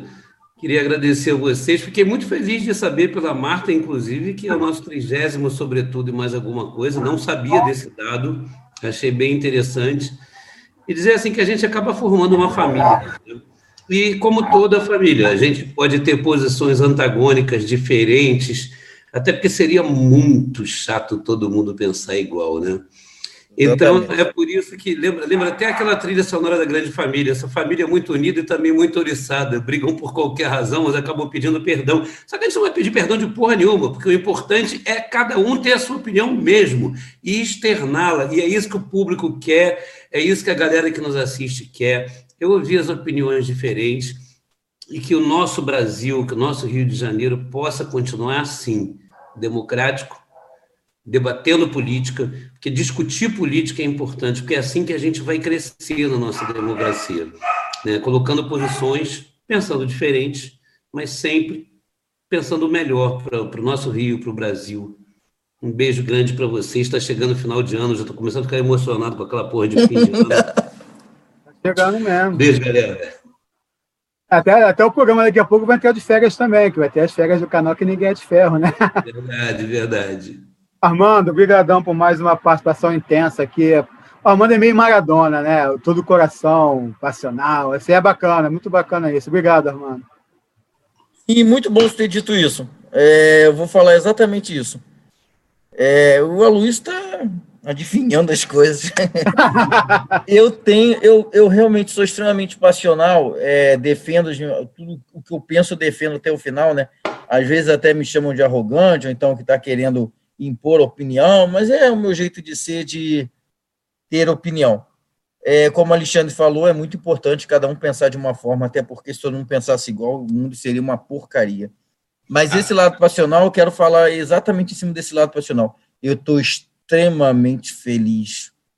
Olha, sinceramente, porque eu olhava para a TV quando aparecia o Crivella, a vontade que eu tinha era de tacar alguma coisa. Ele é sonso, mentiroso, arrogante, é, xinga, é um falso moralista.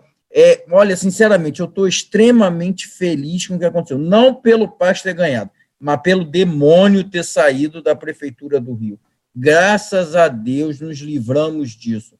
Parabéns ao Rio de Janeiro, muito obrigado pelo que aconteceu, porque temos que ser passional mesmo. É passional que tem que ser a vida, então tiramos dessa porcaria desse bispo falso profeta que é o que ele é. Boa noite. Esse foi, boa noite. Esse foi mais um Sobretudo e Mais Alguma Coisa. Vocês que chegaram agora, o chat bombou hoje, vamos para caramba o chat. Não deu para ler tudo que tinha aqui. Agradecendo a galera que teve no chat hoje, que curtiu. Curta, se inscreva, compartilhe. Você que assistiu não curtiu ainda, vai lá curtir. Tem 30, sobretudo, juntando as entrevistas e os debates, são 30. Não estou nem contando o Express, palestra, nem contando esses. Tem 30 aqui. Você pode conferir, você pode conferir programas de humor, série home office, curtas que nós temos aqui, áudio novelas, vai estrear uma linda para fechar o ano, esse final de semana legal, como seja uma velha senhora, Alexandre Vale arrasando como espanhol, né? Tá muito legal mesmo. É, nós estamos no site Gazeta do Rio, agradecendo ao Léo por essa parceria de meses que está com a gente, colocando tudo no canal dele lá, no bom sentido. É, você pode conferir o programa no Spotify, Google Podcast, Apple Podcast, são os principais aplicativos de áudio também. Programa longo hoje, talvez tenha sido o programa mais longo da história, mas tinha que ser, né? Esse programa de despedida tem que ser longo. Não despedida nossa, mas despedida do nosso prefeito, né? Despedida dele tinha que ser um programa longo. E Crivella, já que você queria cuidar tanto das pessoas, eu tenho um conceito, tem um amigo chamado Carvalho, você pode cuidar dele. Você não vai para casa do Carvalho cuidar das pessoas lá, não é verdade?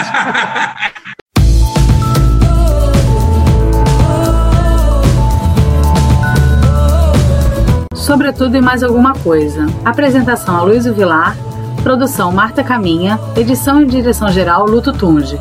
Realização SDC Produções.